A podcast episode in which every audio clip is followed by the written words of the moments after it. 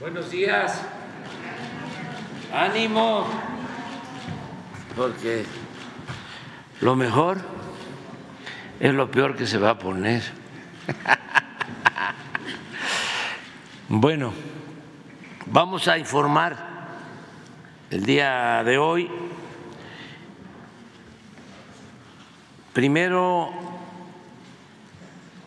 la sección de quién es quién en los precios de los alimentos y energéticos. Y también vamos a seguir informando sobre el contenido de las reformas que se enviaron al Congreso para que la Constitución eh, regrese a ser la Constitución del bienestar social, como lo idearon, como lo pensaron, como lo anhelaron, soñaron los constituyentes de 1917 después de la Revolución Mexicana. Porque como ustedes saben, en el periodo neoliberal se quitaron principios y sobre todo derechos de campesinos, de obreros, de la mayoría de nuestro pueblo.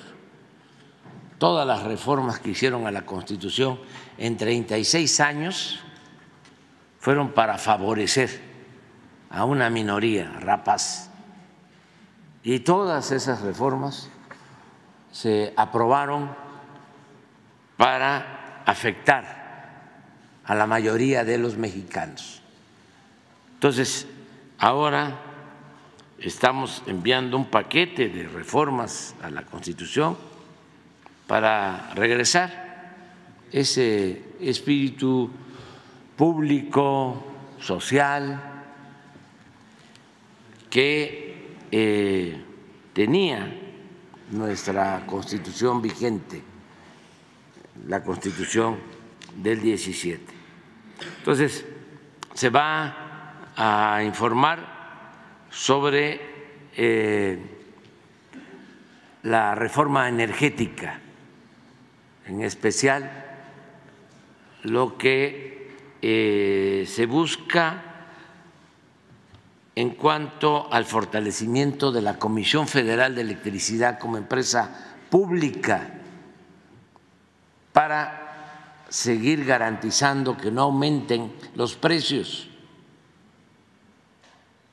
de la energía eléctrica, que no paguen más los consumidores.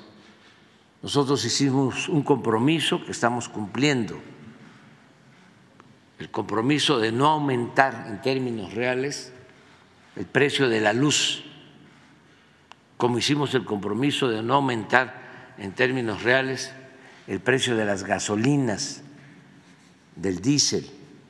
Hicimos el compromiso de no aumentar los impuestos hicimos el compromiso de no endeudar al país y todo se está cumpliendo. Pero hacia adelante, como sigue el afán privatizador, siguen queriendo que el gobierno sea un comité al servicio de una minoría, no al servicio de todo el pueblo de México, pues hay que reformar la Constitución para fortalecer las empresas públicas, tanto la Comisión Federal de Electricidad como Pemex,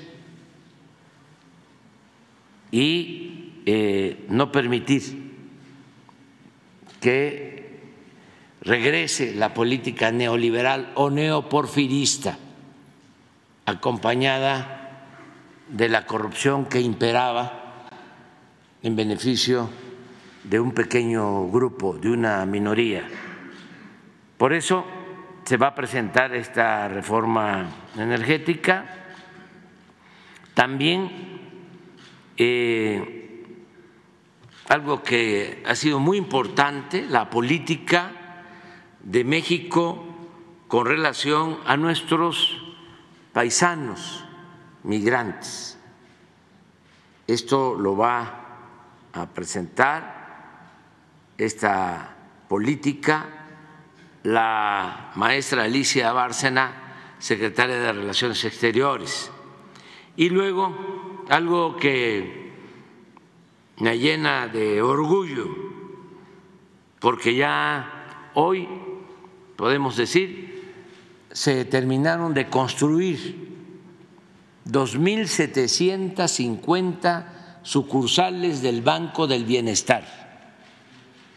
Ya es el banco con más sucursales en todo el país. Es el banco para dispersar los fondos que por derecho corresponden a los mexicanos, lo que reciben los adultos mayores, los campesinos, los pescadores, las personas con discapacidad, los estudiantes que obtienen becas, que son millones, y todo eso se entrega a través de las sucursales del Banco del Bienestar.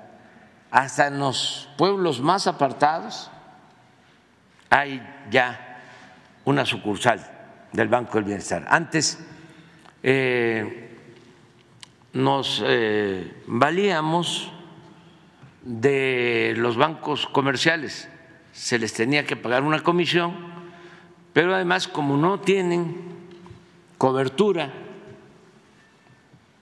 en el país y el programa, por ejemplo, de los adultos mayores llega a todos los pueblos, comunidades, rancherías,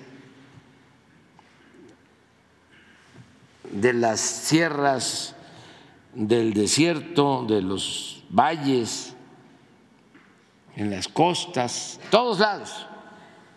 No hay una comunidad, si hay un adulto mayor que no reciba un apoyo, su pensión, que por derecho le corresponde. Pero ¿qué sucedía? Tenía que trasladarse dos, tres, cuatro, cinco horas para eh, obtener su pensión. Y a veces llegaba a la cabecera municipal no todas las cabeceras municipales tenían sucursales de banco, sino a cabeceras municipales de municipios grandes, donde había una sucursal. Y llegaba y le decían, no hay eh, dinero disponible, venga después. Imagínense lo que esto significaba. Lo mismo para personas con discapacidad, padres, madres que tienen que llevar a sus niñas, a sus niños, este, o ir ellos a recoger sus apoyos. Acabo de estar el fin de semana en Guerrero Negro porque nacionalizamos la exportadora de sal. Era una sociedad de japoneses con el gobierno de México. 49% de acciones de una empresa japonesa y 51% de eh, una empresa pública mexicana. Entonces se dieron las condiciones y en buenos términos eh, se les compró el 49% y ya eh, esa empresa es 100% mexicana, se nacionalizó la exportadora de sal. Y me decía una señora que tenemos un acuerdo con Teletón, porque se apoya con las pensiones a discapacitados. Ya casi en todos los estados es universal. Es decir, a todos los discapacitados se les entrega una pensión, pero sobre todo se da la preferencia a niñas, a niños. Y me decía una señora que nos agradecía porque ya ahora no solo es la pensión, sino se tiene un convenio con el Teletón, que tienen centros de rehabilitación para que niñas, niños eh, reciban terapia. Y me decía que eh, ya tenía una beca para la rehabilitación, aparte de la beca normal.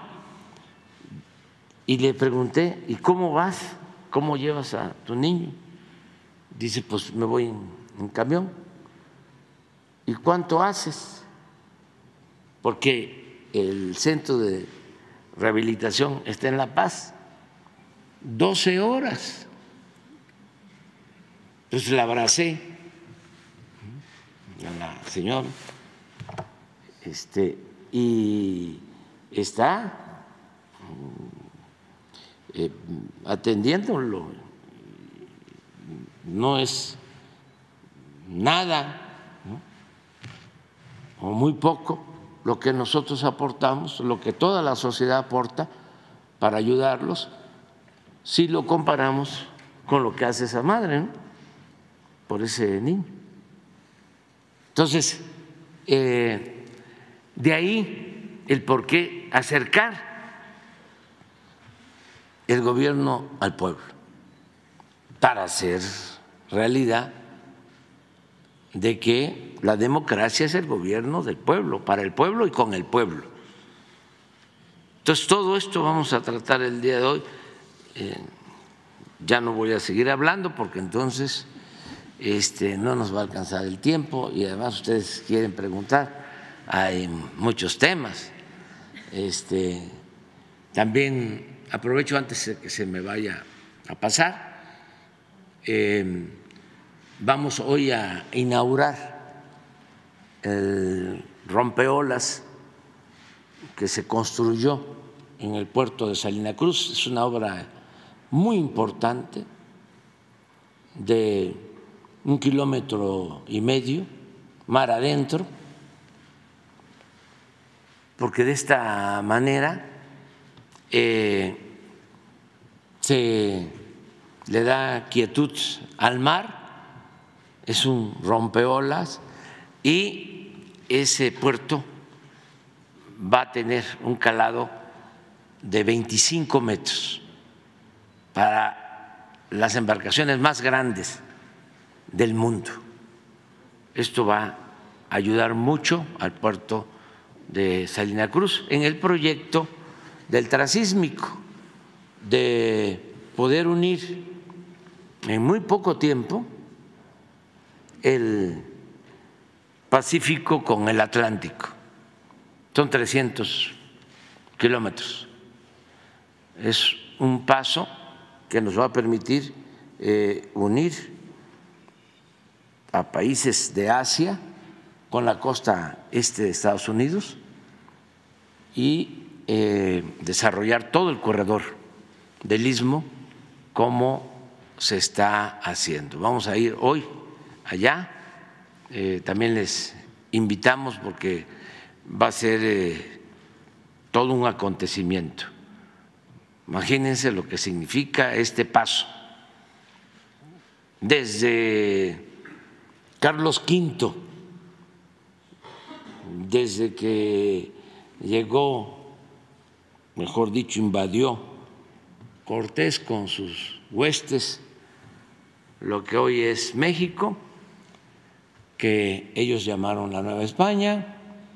Desde entonces, em, el rey Carlos V le pidió a Cortés que explorara un paso eh, para unir los océanos. Pasaron siglos, se interesaron otros reyes, se interesó Bolívar, se interesó Lincoln, se interesó desde luego el presidente Juárez, eh, pasó el tiempo, vino también el barón de Humboldt a principios del siglo XIX, eh, y él estudió cuál era el mejor paso para unir los océanos. Creo que estudió nueve pasos. Al final decidió que eran tres los más apropiados. Nicaragua, Panamá y el istmo de Tehuantepec. Ya después, ya sabemos, se decidieron por hacer el canal de Panamá, pero al mismo tiempo eh, se construyó la vía del ferrocarril que une Coatzacoalcos con Salina Cruz y los dos puertos en la época de Porfirio Díaz. En ese entonces, aun cuando estuvo primero el ferrocarril del Istmo que el canal de Panamá y también los dos puertos, pues el proyecto no tuvo el éxito deseado porque Asia no eh, era lo que es ahora. Ahora es completamente distinto. Ahora todo el transporte marítimo lo tenemos eh, con Asia, la mayor parte. Los puertos de Manzanillo, de Lázaro Cárdenas en el Pacífico son importantísimos en cuanto al transporte de contenedores. Ya los puertos del Pacífico en nuestro país eh, mueven más mercancías que los puertos del Golfo. Entonces cambiaron las cosas, ya eh, se vivió, porque ya también empiezan a haber cambios se vivió todo un tiempo en que China era la fábrica del mundo. Ahora ya es distinto, hay más diversidad económica, comercial. Cuando nosotros llegamos al gobierno, China era el primer socio económico comercial de Estados Unidos, ahora eh, somos nosotros, los mexicanos. Eh, los que eh, tenemos eh, el mayor intercambio de mercancías, de comercio con Estados Unidos. todo esto es lo que nos lleva a darle auge, a invertir en el istmo pensando en el futuro, en el mediano, largo plazo, porque eh, de esta manera se va a incrementar mucho el comercio. Además, hay un elemento importante a tomar en cuenta, toda la relación económica, así como somos el principal socio comercial de Estados Unidos, toda nuestra relación económica la tenemos en el norte. básicamente es California, Texas, Arizona, pero la costa este de Estados Unidos está virgen. No tenemos mucha relación económica, comercial. Por eso los puertos del Golfo de Veracruz, Coatzacoalcos, no descartar Ceiba Playa,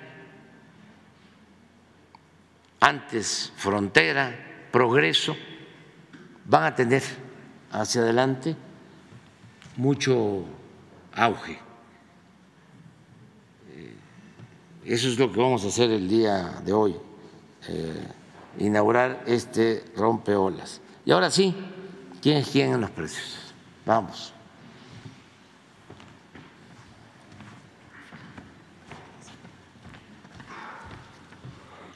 Muy buenos días a todas y todos ustedes, secretarias, directores, compañeros, a todos los medios de comunicación. Muy buenos días, señor presidente. Damos inicio el día de hoy con el quién es quién en el precio de los combustibles y tenemos que durante la semana pasada la mezcla mexicana en el, en el mercado internacional se cotizó en 74 dólares con 27 centavos por barril y en esa misma fecha, 22 de febrero, los precios promedio en México de las gasolinas fueron para, para la regular 23 pesos con 11 centavos y 24 pesos con 69 centavos para la premium. El diésel se ubicó en 24 pesos con 94 centavos por litro. Una vez más, esta semana que inicia tendremos un 15.4% de incentivo fiscal para la gasolina regular y un 14.5% para el diésel. La premium, una vez más, no tendrá incentivo en esta semana.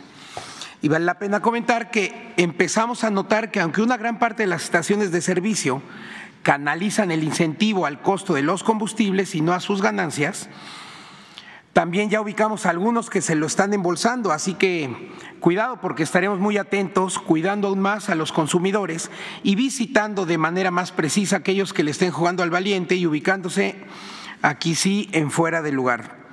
Y tenemos en esta ocasión, por ejemplo, a Chevron, Redco y Arco, que además de que salen seguido las tres, como las que más le ganan y más ahorcan a sus clientes, embolsándose más ganancia, en cuanto al indicador de la misma. Y por el contrario, tenemos a Hidrocina, G500 y ExxonMobil también, una vez más, este, junto con Valero, BP, Orsan e incluso Shell, incluso Shell, entre quienes más cuidan a sus consumidores con indicadores de ganancia menores. Pasando específicamente a la gasolina regular, nos encontramos a una franquicia Pemex en San Lucas, Michoacán, donde el litro está, estuvo a 25 pesos con 88 centavos. Pero además, cachamos en una estación de Petroseven allá en San Nicolás de los Garza, en Nuevo León, dando el litro a 25 pesos con 73 centavos de la regular, ganándose 4.44 pesos por litro. Ojalá los nicolaitas dejen de ir a esa estación y quienes sí vamos a ir vamos a ser nosotros para revisar que aún con esos precios, cuando menos estén dando litros de a litro. Y tenemos también, vale la pena señalarlo, empresarios valiosos y aliados de los consumidores, que seguramente el incentivo fiscal lo están dejando para beneficio de estos mismos y teniendo ganancias razonables. Por ejemplo, tenemos a Petrolite en su estación de servicio Beta, allá en Tlajomulco de Zúñiga, en Jalisco, dando el litro de la regular en solamente 21 pesos con 49 centavos un muy buen precio, sinceramente, al igual que Gasomax en San Luis Potosí, Shell en Chicoloapan, Estado de México, Soriana en Minatitlán, Pemex en Canacín, Yucatán y otras más que encontramos a lo largo y ancho del país. Y curiosamente, en la gasolina premium, donde no ha habido incentivos fiscales, vemos rangos de precios entre los más elevados y los más bajos, más cortos o moderados. Y aunque tenemos otra vez más a Arco de Grupo Enermar, que como, que como que les gusta insistir, repiten y repiten precios altos. Una vez más allá en Guaymas, Sonora, con el litro de premium a 26 pesos con 79 centavos. Y volvemos a ver a Petroseven, nada más que en Apodaca, también allá en Nuevo León, con la gasolina premium bastante cara, 26.76 pesos por litro y otros casos similares. Pero como les menciono, también hay proveedores de estos productos bastante responsables y tenemos que con la gasolina premium, por ejemplo en Coatzacoalcos, Veracruz, franquicia Pemex, en la gasolinera transísmica, ofreció el litro de esta gasolina roja solamente en 22 pesos con 69 centavos. Un muy buen precio, la verdad. Y vimos también a Pemex en Ciudad Madero con el litro a 23.16, BP 23.19 en Puebla y G500 a 23 pesos con 32 centavos en Mérida, entre otros casos con muy buenos precios.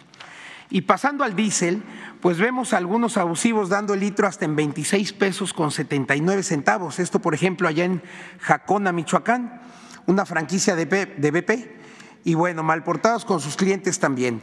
Encontramos, por ejemplo, a Corpogas en Quintana Roo y para no variar, Arco en Hermosillo, allá en Sonora otra vez, dando el litro de diésel en 26 pesos con 45 centavos. Algo bastante abusivos, como les digo, y vale la pena señalar que en el caso de Arco, pues los vamos a buscar para ver qué está pasando. En el caso de el diésel, nos encontramos con una franquicia de móvil, Servicio Rivera Sosa, que allá en Aguazotepec, Puebla, dio el litro de este producto solamente en 23 pesos con 10 centavos y solamente 72 pesos de utilidad.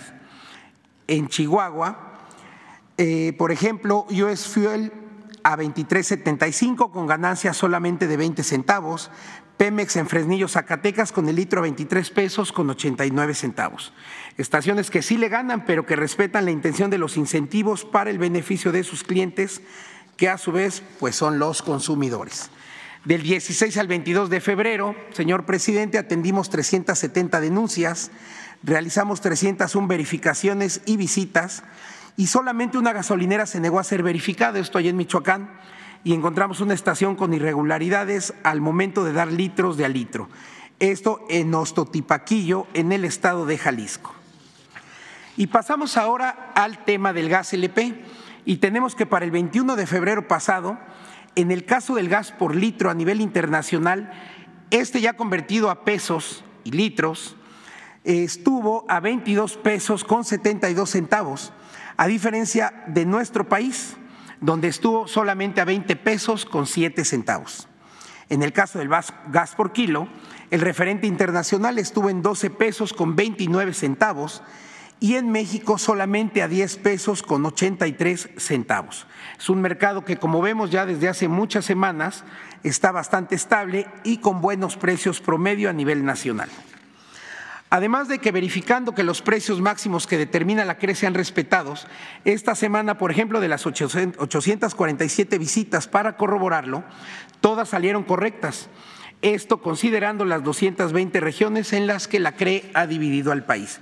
Y por ejemplo, en el caso del gas estacionario, eh, la empresa Gas Premium aquí en Tonatico, Estado de México, no solo dio el litro en 10 pesos con 35 centavos, sino que lo dio 43 centavos más barato aún de su región respectivamente. Y hay muchísimos casos así en todo el país, con precios aún por debajo de sus máximos. Por ejemplo, en lugares como Tlaxcala, Michoacán, Guerrero, Jalisco, entre otros, de la misma manera sucedió con el gas en cilindros.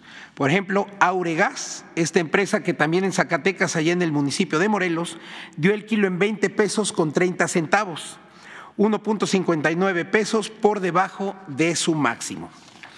Y en el importante tema de verificaciones, en el caso del gas LP, del 17 al 23 de febrero, como les mencionaba, de las 847 visitas que hicimos, Solamente se inmovilizaron seis vehículos, un instrumento y ocho cilindros por condiciones de seguridad.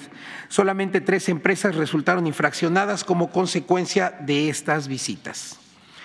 Y pasando ahora al importante tema de la canasta básica, bien vale la pena mencionar que vamos bastante bien. La inflación, como sabemos, empieza a ceder levemente, como nos enteramos la semana pasada, y sin duda esto seguirá reflejándose en los comportamientos. Muy a pesar de algunas voces que insisten en desacreditar este estos importantísimos esfuerzos, tanto de la iniciativa privada como de las autoridades, pero que juntos hemos estado pensando en el consumidor. Siempre ya por debajo del índice nacional de precios al consumidor en el rubro de alimentos, tenemos que para la semana pasada tuvimos el reporte de que siempre por debajo de los 1.039 pesos el precio promedio de la canasta se ubicó en 825 pesos con 5 centavos. Y ahora pasando por zonas, y en la zona centro, nos encontramos con Soriana en su concepto de mercado Soriana, acá en Tultitlán, en el Estado de México, con la canasta 996 pesos con 40 centavos. Pero ojo, no perdamos de vista durante la presentación de este reporte en todas las zonas donde nos encontramos los precios más bajos en el caso de Bodega Urrera, a quienes les agradecemos el esfuerzo.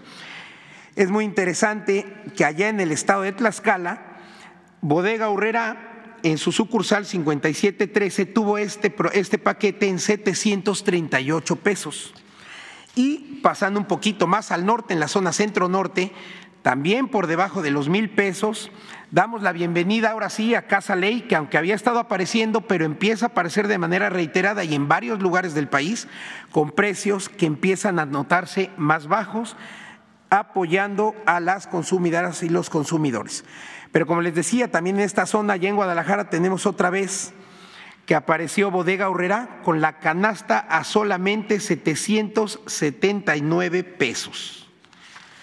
Poquito más al norte, particularmente en la zona norte, como les decía, está otra vez Casa Ley, al filo de los mil pesos, a mil, mil pesos con cinco centavos por canasta en Saltillo, Coahuila, pero Casa Ley también con mejores precios estuvo en Tijuana y en Hermosillo, como les decía y lo pueden ver, por debajo de los mil pesos.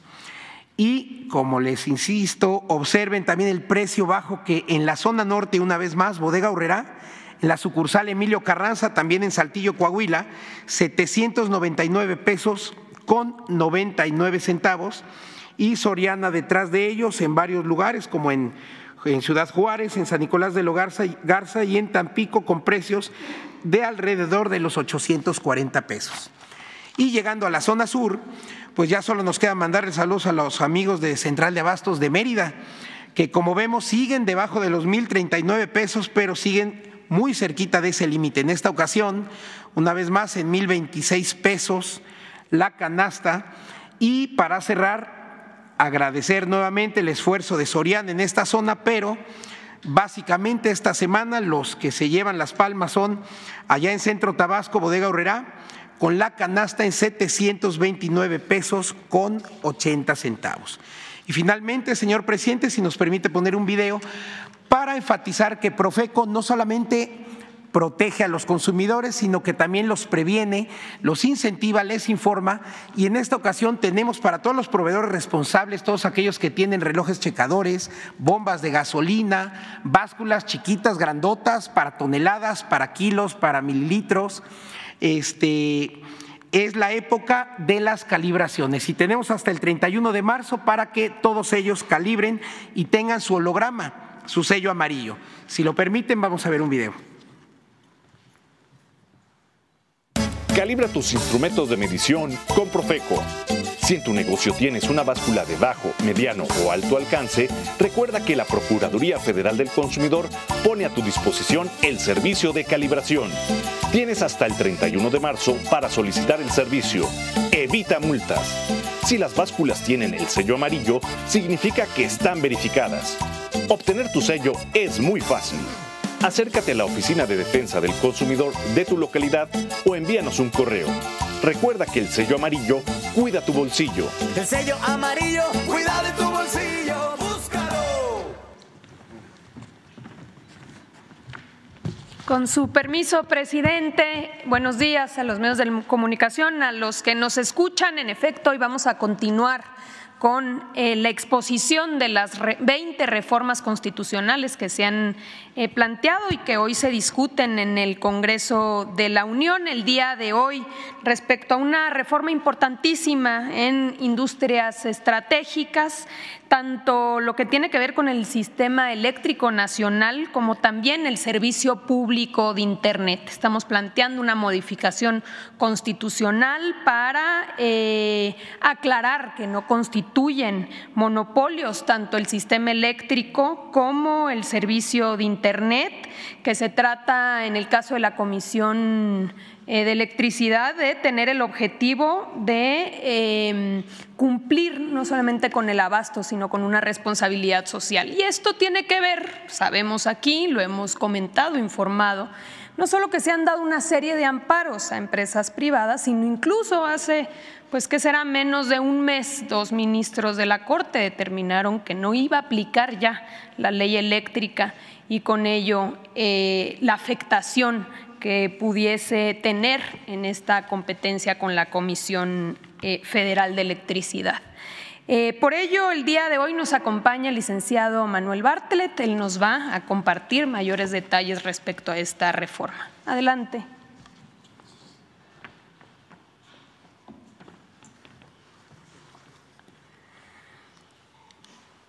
Con su permiso, señor presidente.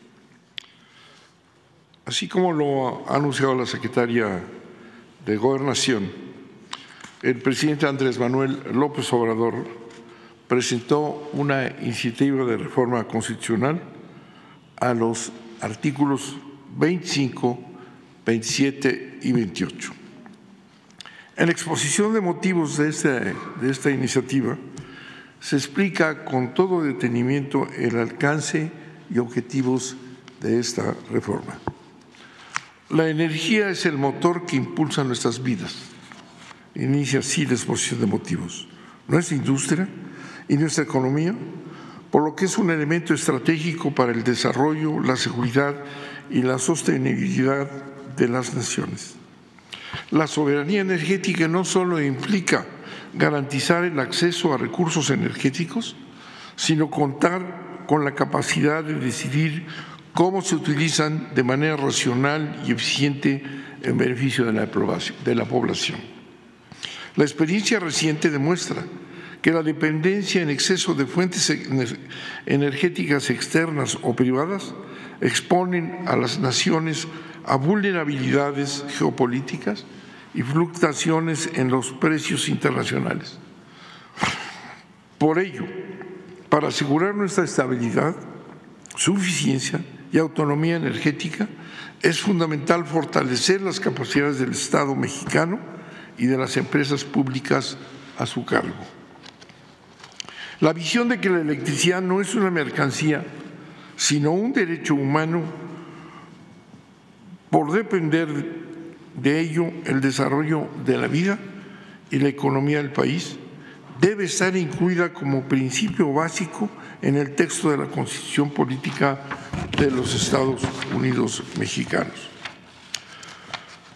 Como lo señaló, y así se comenta o se, transcriben los elementos de un célebre mensaje que López Mateos el 27 de septiembre de 1960 eh, tradujo al pueblo de México la cuestión esencial de la energía tras nacionalizar la industria eléctrica y estableció claro que no se puede dejar este elemento fundamental a las fuerzas del mercado, que significan una lucha económica por obtener ventajas y lucros, sin considerar la naturaleza de la electricidad, pues ello implica poner en juego la vida de la población, el desarrollo y la seguridad nacionales.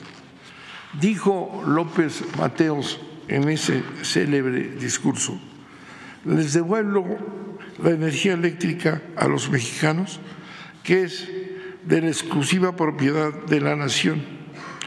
Pero no se confíen, porque en años futuros algunos males mexicanos identificados con las peores causas de este país intentarán por medios sutiles entregar de nuevo el petróleo y nuestros recursos a los inversionistas extranjeros.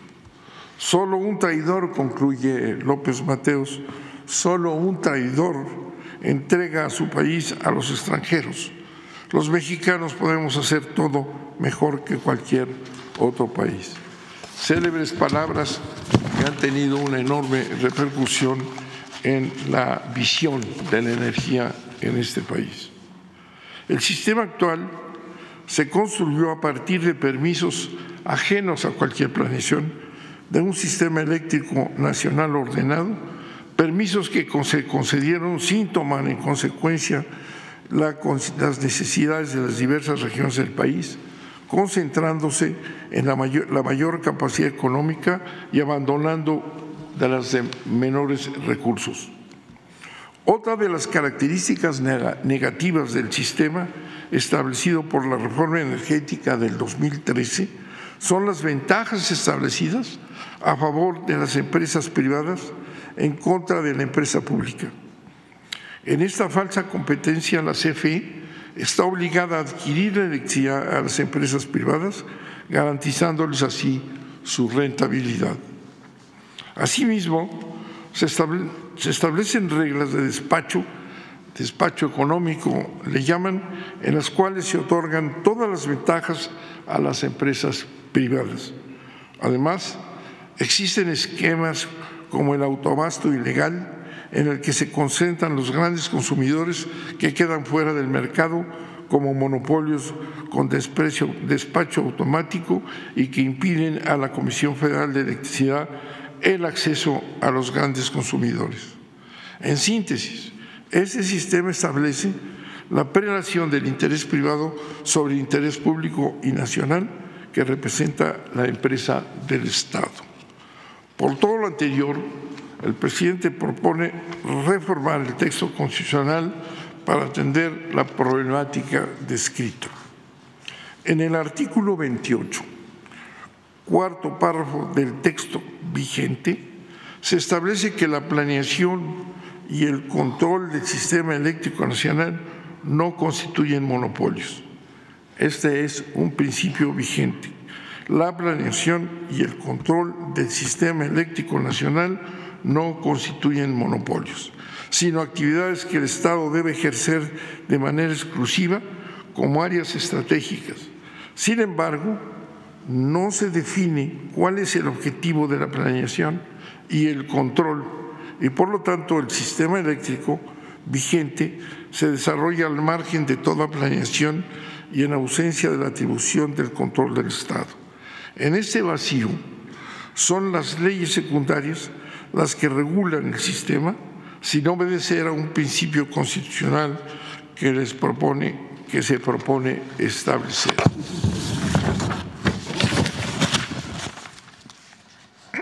Para evitar este vacío, se propone añadir que la planeación y el control del sistema eléctrico nacional vigente en nuestra Constitución tenga un objetivo específico, preservar la seguridad y, autosuficiencia energética de la nación y proveer al pueblo de la electricidad al menor precio posible, evitando el lucro para garantizar la seguridad nacional y soberanía energética mediante la empresa pública del Estado.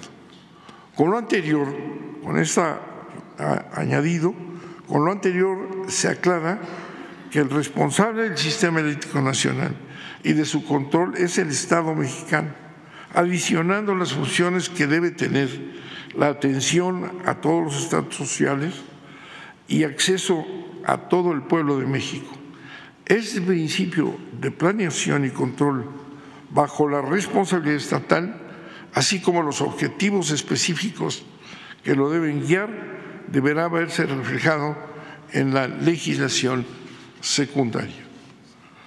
Por su parte, se establece que el servicio público de Internet que presta la empresa del Estado, de la misma manera que la electricidad, constituye un servicio público estratégico cuyo objetivo es evitar que una parte importante de la población, por razones económicas, carezca de este instrumento fundamental para la educación, la cultura, la economía y la información, por lo que debe agregarse un criterio constitucional con el cual el Estado garantice su desempeño. Por otro lado, el artículo 27 establece que las leyes determinan la forma en que los particulares podrán participar en las demás actividades de la industria eléctrica. Sin embargo, a falta de precisión, se propone adicionar que dichas leyes deberán tener como principio garantizar la justicia social. De la misma forma, en lo que respecta a las empresas particulares que proponen establecer, se propone establecer que no pueden tener prevalencia sobre la empresa pública del Estado, que es la garantía de la continuidad y accesibilidad del servicio público de electricidad.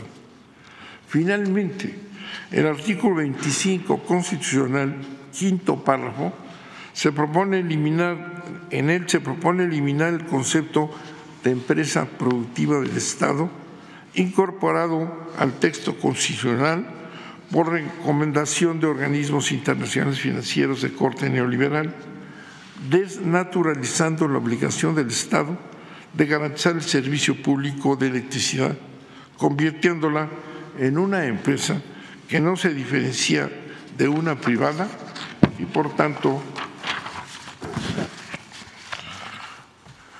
reduciendo la finalidad de la mera, a la mera obtención de utilidades sin ninguna función social. Asimismo, se propone eliminar la obligación de que las empresas públicas se guíen por el concepto de las mejores prácticas, porque de acuerdo con la propia definición neoliberal, se refiere a un gobierno corporativo que se constituye por accionistas e inversionistas que no se aplica a la empresa pública. Con esto se establece en la Constitución algo que se había eliminado, fundamentalmente el control del Estado del sistema eléctrico nacional, ya establecida en la Constitución, pero sin objetivos precisos que se añaden en esta ocasión. Se establece asimismo que la electricidad, así como el petróleo y las empresas que lo manejan, no son monopolios de Estado, sino son empresas de servicio público nacional. Dos palabras regulan este, esta, importante reforma del presidente de la República, que son soberanía nacional, soberanía energética y justicia social, electricidad para todos al menor precio posible. Eso sería en términos generales. Muchas gracias,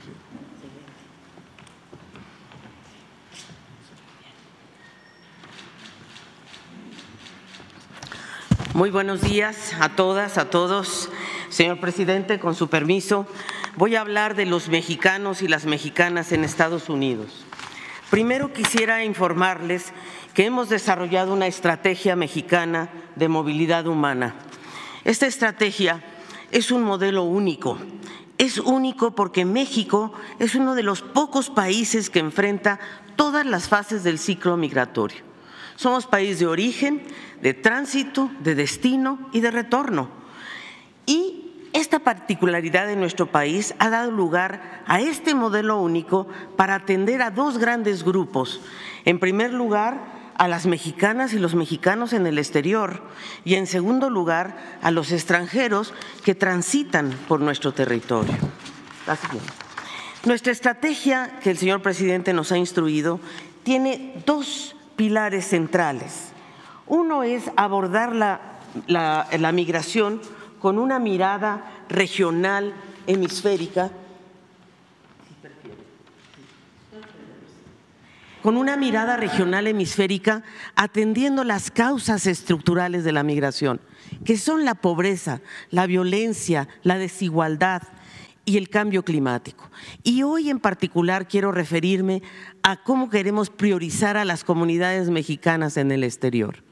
Obviamente los pilares que promovemos están en, el tema de cooperación para el bienestar en comunidades de origen con acciones coordinadas que las estamos haciendo con todas las secretarías de Estado a través de una comisión intersecretarial de atención a la migración donde está Gobernación, la Secretaría de, Protección Ciudadana, la SEDENA, la CEMAR, Trabajo, Bienestar, Salud, el IMSS, el DIF y la Secretaría de Educación Pública.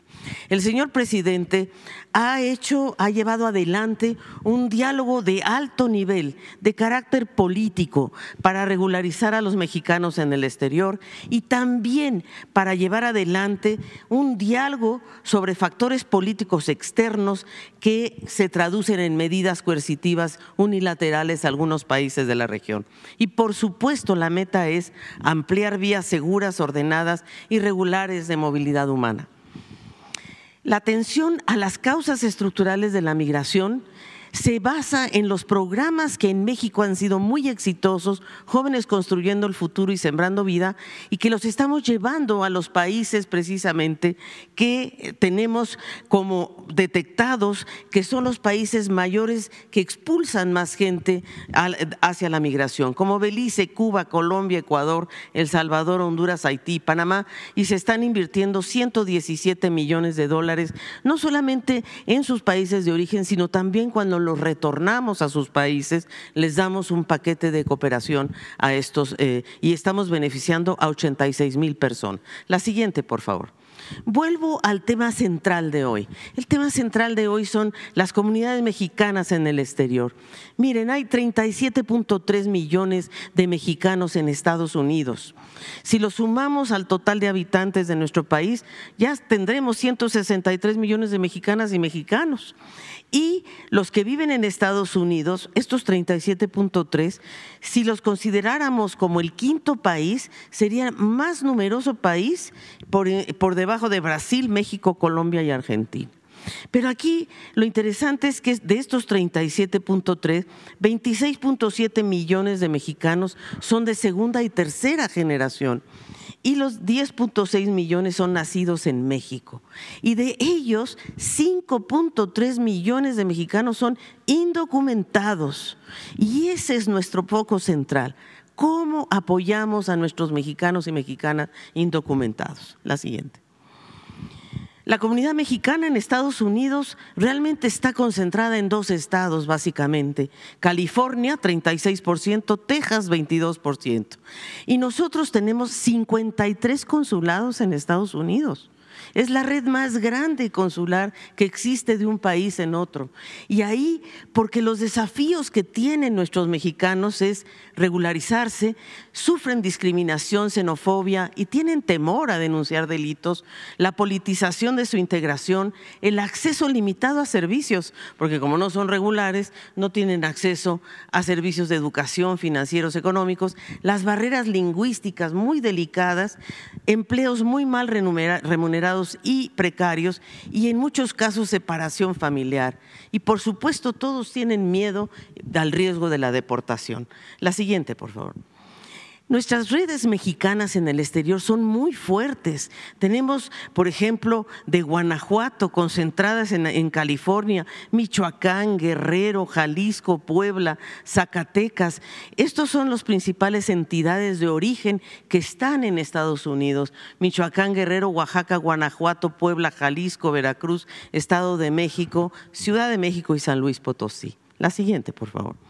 Pero fíjense ustedes que lo más injusto de todo es que no se les reconoce la contribución económica que hacen nuestros mexicanos en el exterior. El ingreso, los mexicanos contribuyen 324 mil millones de dólares en impuestos a el erario de Estados Unidos. Y esto, imagínense que el PIB de Colombia es de 314 mil millones. Bueno, eso quiere decir que cada mexicano en, Estados Unidos paga 1.38 dólares versus lo que paga un, un estadounidense, 0,69. Entonces, los mexicanos estamos contribuyendo mucho más a incluso a mantener el gobierno. Siete de cada diez trabajadores mexicanos, agrícolas, perdón, en Estados Unidos son de origen mexicano. Siete de cada diez. Cuando nos dicen que nos los van a mandar a todos de regreso, pues quién sabe con quién van a trabajar el campo en Estados Unidos. Y fíjense, el señor presidente ha dicho varias veces en este mismo venue que los migrantes mandan 63 mil, mil millones de dólares de remesas, lo cual es verdad, pero fíjense, estas remesas representan el 18.5%. El resto de su ingreso 265 mil millones de dólares, nuestros mexicanos lo gastan en Estados Unidos. Entonces le dan vuelta a la economía en Estados Unidos. Y es invaluable porque son nuestros mexicanos participan en sectores agrícola, de servicios, de construcción, a pesar de no tener estatus migratorio muchos de ellos. La siguiente, por favor. El señor presidente habló con el presidente Biden y, ya ha hecho una gran gestión de carácter político y diplomático, ya ha propuesto 10 puntos que aquí ya se presentaron, pero que yo quiero volver a ratificar. Uno, regularización de los mexicanos que llevan más de cinco años viviendo y trabajando honradamente en Estados Unidos, incluyendo a los jóvenes DACA, los Dreamers, que son como medio millón. Aprobar que Estados Unidos ponga 20 mil millones de dólares anuales para apoyar a los países pobres de América Latina y el Caribe, que son los que están migrando y donde sus pueblos por necesidad se ven obligados a migrar. Suspender las sanciones a Venezuela para minorar los flujos migratorios. Levantar el bloqueo a Cuba que obstaculiza su desarrollo ampliar vías regulares de movilidad laboral y expandir el programa actual de recepción de migrantes por vías legales. Sí es cierto que están, están ya recibiendo 402 mil visas de trabajo los mexicanos, pero también es cierto que tenemos que vigilar en qué condiciones están en Estados Unidos. Y no construir muros ni cerrar la frontera, eso no soluciona nada. Combatir el narcotráfico y el consumo de drogas como fentanilo, regular la venta y exportación de armas de Estados Unidos a México. Ustedes oyeron al general secretario la semana pasada cuántas armas, el 65% de las armas que llegan a México son de Estados Unidos e ilegales. Elaborar entonces un plan conjunto de desarrollo que impulse la industrialización y el comercio del TEMEC, en el marco del TEMEC, para que se siga fortaleciendo América del Norte como región importante en el mundo. Somos el primer socio comercial, comercializamos 863 mil millones de dólares al año, 3 millones de dólares por minuto. Ese es el nivel de comercio. Y por último, reafirmar el compromiso de mantener relaciones de cooperación, amistad y respeto. La siguiente, por favor. Nuestra red de 53 consularos tratamos de brindar servicios, por supuesto, de proteger derechos, de fomentar a los mexicanos y a las mexicanas. Hemos hecho una campaña enorme para que obtengan su credencial del INE y hemos logrado ya que tengan un millón quinientos mil personas ya tienen su credencial del INE. Y los pueblos originarios que muchas veces llegan allá no saben español, tampoco inglés, y entonces están absolutamente eh, perdidos eh, y tenemos que ayudarlos. Y las familias familias que estén eh, afiliadas al Instituto Mexicano del Seguro Social. Eso ayuda muchísimo porque algunos quieren volver y quieren proteger a su familia y el envío de remesas en condiciones favorables. Fíjense que el costo del envío con Finabien, con la financiera Bienestar, les cuesta a ellos 3.9 dólares contra 14 dólares que le cuesta en cualquier otro mecanismo de transmisión. La siguiente, por favor. Y ahí, si nos permite, señor presidente, un video. Ser migrante significa dejar todo, tu hogar, tu familia y comenzar de cero. Es muy difícil porque muchas veces tienes que dar pasos para atrás en lo que has logrado en tu carrera y tener que demostrar con mucho esfuerzo que tu experiencia tiene igual valor que los de los demás. Me vine a los ocho años a este país con mis papás, dejando todo lo que conocía e integrándome a un mundo totalmente nuevo, el cual no me termina de aceptar por el simple hecho de ser mexicano. Sé lo difícil que es vivir como inmigrante en Estados Unidos, no tener una licencia de conducir o un permiso de trabajo, no poder manejar y tener miedo de ser deportada y de no estar con nuestras familias. Tres años y lo que más me ha hecho difícil es salir adelante conmigo por mí mismo y sin una identificación, o sea, una identidad. Me ha costado este, mucho, empezando por ser mujer y dándome a respetar como mujer y que, me, y que me tomen en cuenta más que nada. Solamente piensan en México que, ay, viven en Estados Unidos y van a Disney cada fin de semana y se la pasan paseando. Y creo que yo nunca en mi vida había trabajado tanto físicamente como cuando llegué aquí.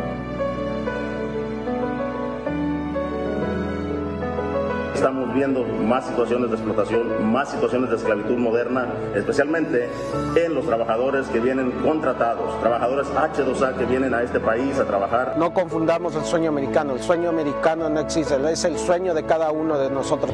Soy originario de la ciudad de Puebla y en el 2005 me vi obligado a inmigrar a los Estados Unidos. Desde ese entonces estoy en este país sin un estatus legal y no hemos podido regresar a nuestro país, no por falta de querer, sino por falta de los medios de volver a regresar a los Estados Unidos. Creciendo yo siempre me sentía invisible, me sentía sola, como que no pertenecía ni aquí ni allá. Allá en mi pueblo, pues todos juntos siempre. Y aquí, aquí pues yo solo. Me, me me ponía a llorar, pues ya, ya que... Que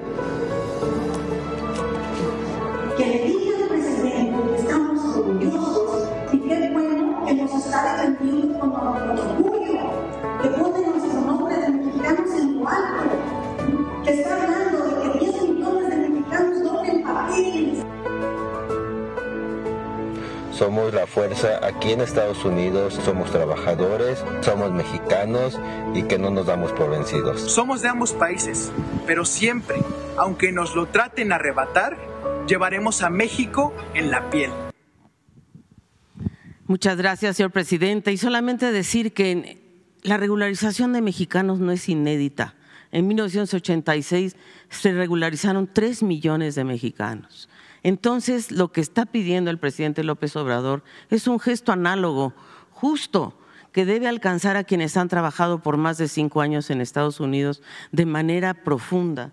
Y creo, y cierro, recordando que la experiencia de la migración en, al norte está en nuestra historia. El propio Benito Juárez sobrevivió en 1853, casi dos años, al otro lado de la frontera, como exilado de Santana. La compleja migración, costeando su techo, su alimento, como forjador de tabaco, haciendo puros en una empresa clandestina. Entonces, el modelo mexicano de movilidad humana tiene como objetivo defender, proteger a las y los mexicanos en el exterior. No están solas ni solos. Muchas gracias.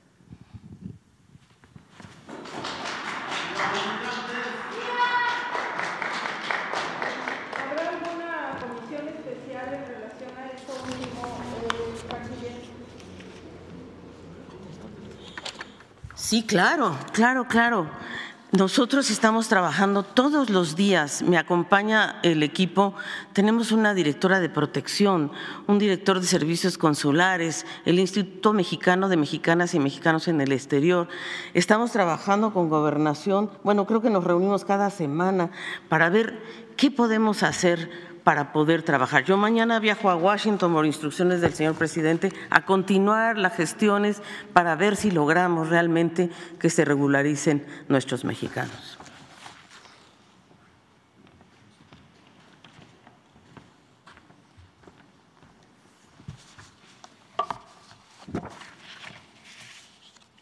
Con su permiso, señor presidente, muy buenos días a todos. Con beneplácito informo a ustedes que la Secretaría de la Defensa Nacional concluyó con la tarea asignada de construir 2.750 sucursales bancarias en toda la República, la cual dio inicio en enero del 2020 y se culminó en noviembre del 2023. En la gestión de la donación de los predios donde se construyeron las sucursales, destaca la participación de los representantes de programas del bienestar, colaborando la Secretaría de la Defensa Nacional a través de nuestros ingenieros militares en la validación de los inmuebles desde el punto de vista técnico y en su construcción. Además, con la puesta a disposición de 58 predios dentro de campos militares para la construcción de estas sucursales. Las 2.750 sucursales se encuentran previstas con mobiliario de oficina, equipo de cómputo y cajeros automáticos. El proyecto tuvo una inversión de 15.299 millones de pesos, generándose 90.750 empleos directos participando 116 ingenieros militares. Señor presidente, se dio cumplimiento a la cuarta misión de la Ley Orgánica del Ejército Mexicano y Fuerza Aérea, la que nos dicta realizar obras sociales que tiendan al progreso del país, refrendando nuestro compromiso institucional con las mejores causas de México. Gracias.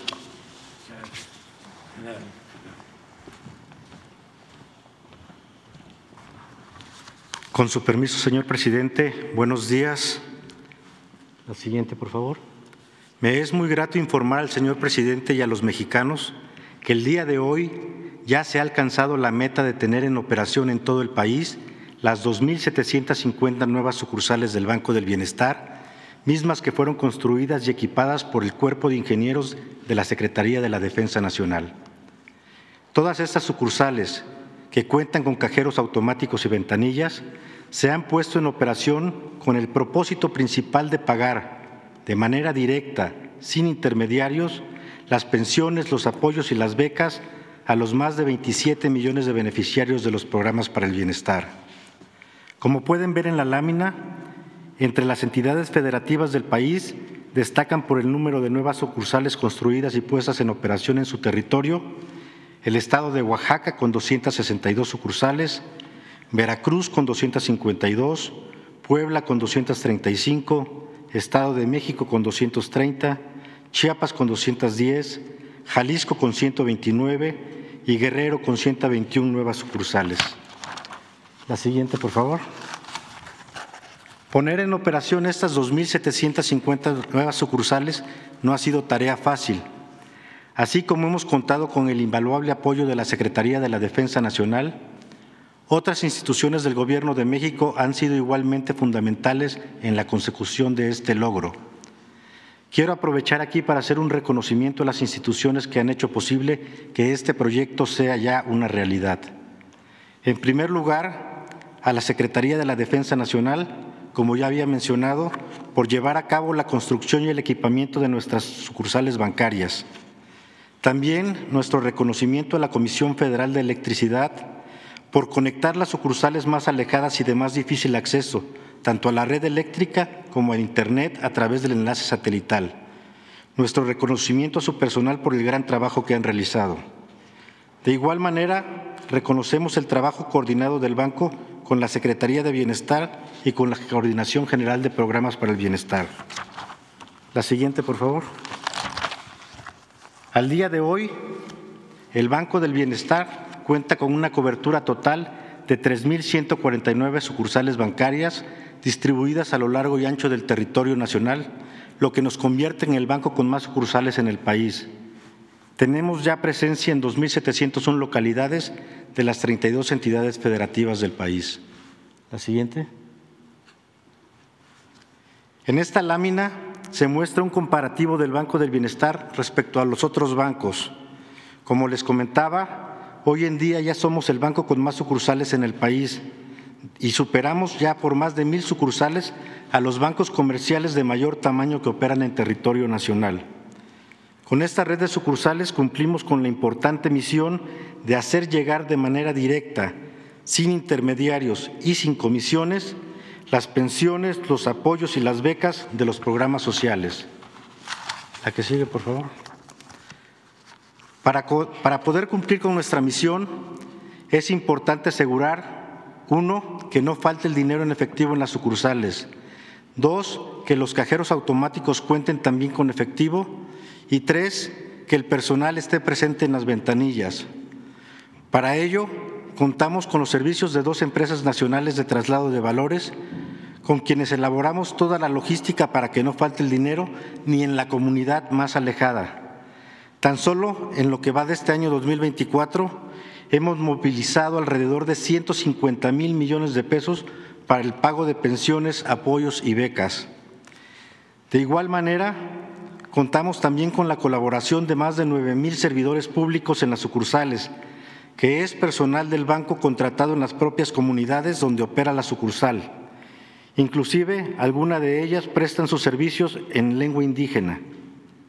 Con ello, con ellos brindamos un servicio cercano y cálido a todos los beneficiarios de los programas para el bienestar.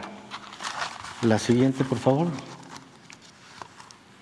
Hoy cada sucursal del Banco del Bienestar es eje integrador de la política social del Gobierno de México, porque así como confluyen todos los apoyos, pensiones y becas, de igual manera en la sucursal del banco convergen todos los equipos de las diversas dependencias del Gabinete Social.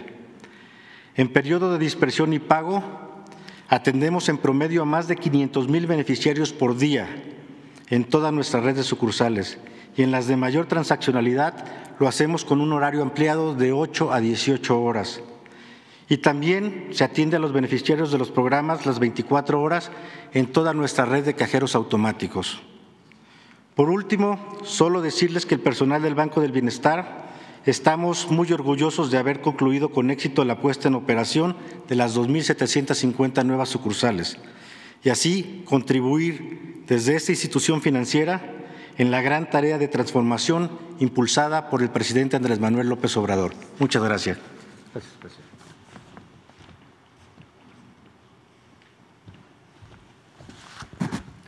Con su permiso, presidente. Desde que llegamos al gobierno nos fijamos el objetivo de entregar todos los programas para el bienestar de manera directa, sin intermediarios, así como evitando el pago de comisiones a los beneficiarios y el pago en efectivo. Esto para garantizar que los apoyos lleguen completos, sin moches de ningún tipo y acabar con la corrupción. Hoy esto es una realidad, pues todos los programas se pagan directamente en cuentas del Banco del Bienestar. El Banco del Bienestar es el banco con mayor presencia en México, pues tiene cobertura en el 80% de los municipios. Inclusive hay cerca de mil municipios que antes no contaban con un banco y ahora tienen cobertura gracias al Banco del Bienestar. En otras palabras, el Banco del Bienestar ha duplicado la presencia de la banca comercial. Destacar también que las sucursales del Banco del Bienestar funcionan como centros integradores, donde se le brinda atención personalizada a los beneficiarios y con este propósito se han instalado ya más de 2.000 comités a la fecha. Para este año tenemos la meta de que 28 millones de personas sean beneficiarias de los programas para el bienestar. Es decir, de los 35 millones de hogares que hay en el país, el 79% recibirá al menos uno de estos apoyos. A la fecha, ya hemos entregado más de 26 millones de tarjetas del Banco del Bienestar, lo que representa un avance del 94%. Con estas tarjetas los beneficiarios pueden retirar sus apoyos en cualquiera de las 2.750 nuevas sucursales que hay en todo el país. De igual manera, para este año contamos con un presupuesto histórico de 745 mil millones de pesos, considerando todos los programas. Debido al proceso electoral, se han adelantado los pagos de todos los programas y hasta el viernes de la semana pasada ya habíamos ejercido el 42% del total, es decir, 313 mil millones de pesos. En concreto, ya fueron entregados tres bimestres de las pensiones para adultos mayores, personas con discapacidad, del programa Niñas y Niños, Hijos de Madres Trabajadoras, así como tres bimestres de las becas Benito Juárez de nivel básico, medio superior y superior. Aquí en el calendario podemos ver que aún tenemos algunos pagos pendientes de estas pensiones y de las becas que quedarán listos en los próximos días. Ya pagamos la totalidad del programa de Bien Pesca y hoy inicia el depósito de producción para el bienestar. El día 27 se hará el pago de la escuela es nuestra, correspondiente a los comités que recibieron sus tarjetas este mes y de igual manera el día 28 se hará la dispersión del programa por una mejor vivienda. Para finales de mes habremos ejercido cerca del 50% del presupuesto total. En julio, una vez concluido el proceso electoral, se retomarán los pagos restantes. Por último, tenemos un video.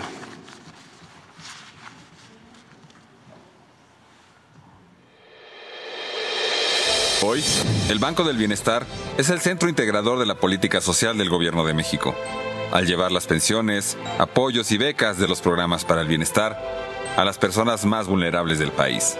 El objetivo es incluir a todos los mexicanos que por décadas fueron ignorados por la banca comercial y llegar a donde nadie más lo había hecho.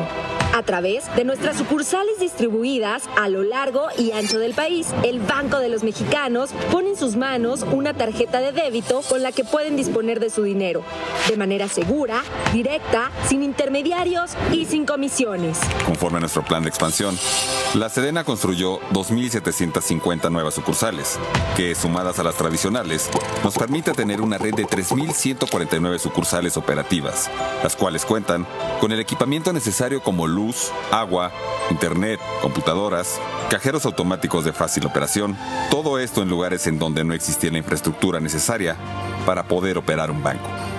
Con ello, logramos tener presencia en 2.701 localidades de 1.970 municipios en las 32 entidades federativas. De manera coordinada, instituciones del Gobierno de México trabajan para hacer que más mexicanos tengan acceso a sus pensiones, apoyos y becas. Lo que convierte al Banco del Bienestar en la casa que reúne a los servidores públicos que atienden a los beneficiarios de los programas sociales. Así, adultos mayores, niños, jóvenes, madres trabajadoras, sembradores, pescadores y personas con discapacidad reciben de manera rápida y eficiente las pensiones, apoyos y becas a través de su tarjeta de débito del Banco del Bienestar. Sucursal del Banco del Bienestar nos esforzamos por apoyar en todo momento a los beneficiarios de programas sociales, generando confianza y seguridad para hacer uso de su tarjeta y de los servicios del banco. De esta manera, el Banco de los Mexicanos atiende a todos los beneficiarios de los programas sociales, consolidando la visión transformadora del Gobierno de México.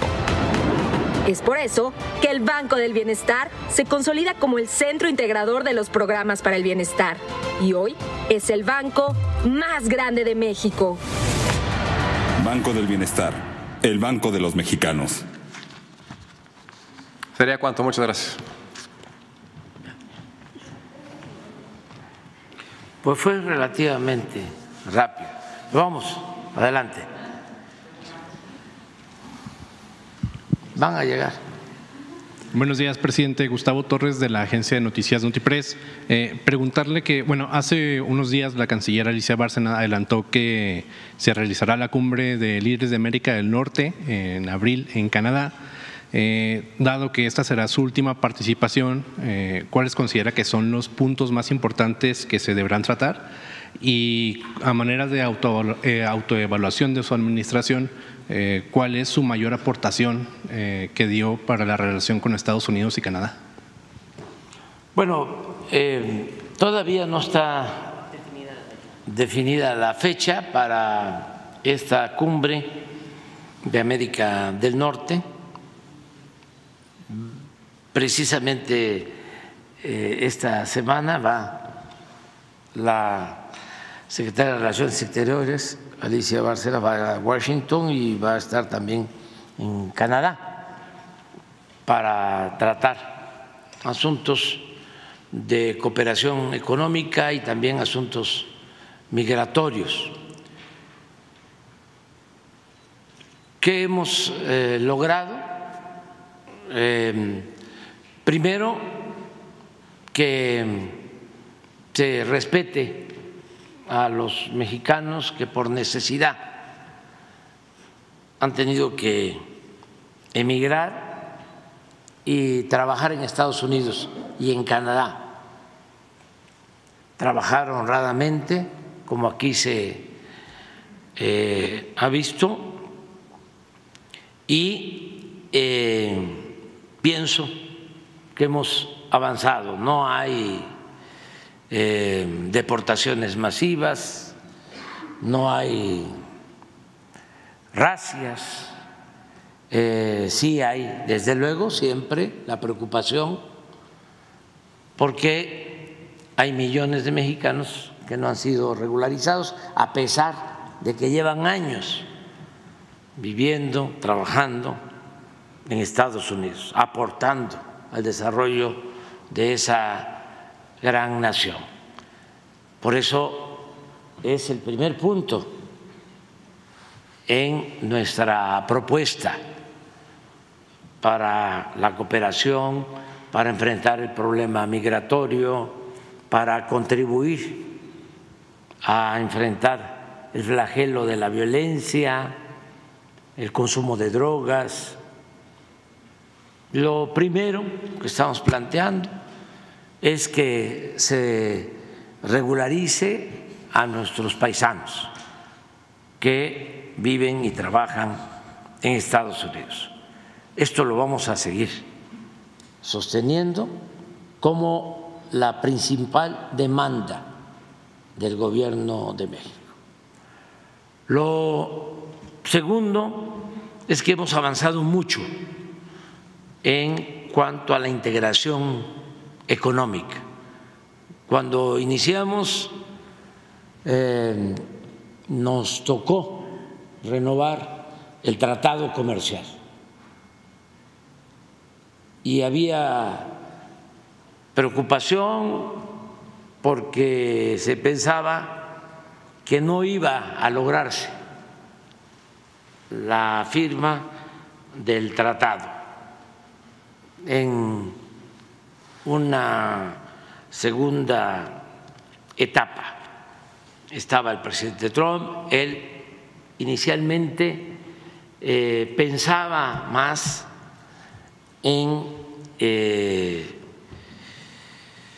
cerrar la economía en Estados Unidos, se quejaban mucho del déficit que tenían con relación a México y que no les convenía la apertura del tratado, que pensaban más en eh, mantener cerrada su economía, proteger a sus industrias y hablaban también de evitar que se les afectara en cuanto a la generación de empleos en Estados Unidos.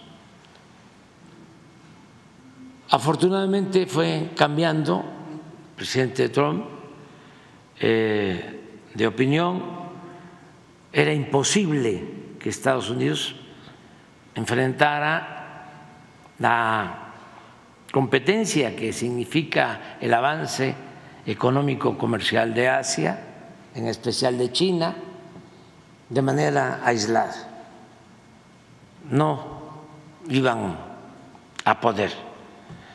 Se necesitaba eh, la apertura y la integración de las tres naciones, de los tres pueblos, Estados Unidos, México y Canadá. Y logramos eso, logramos ese propósito de que se mantuviese eh, la cooperación en materia económica y comercial.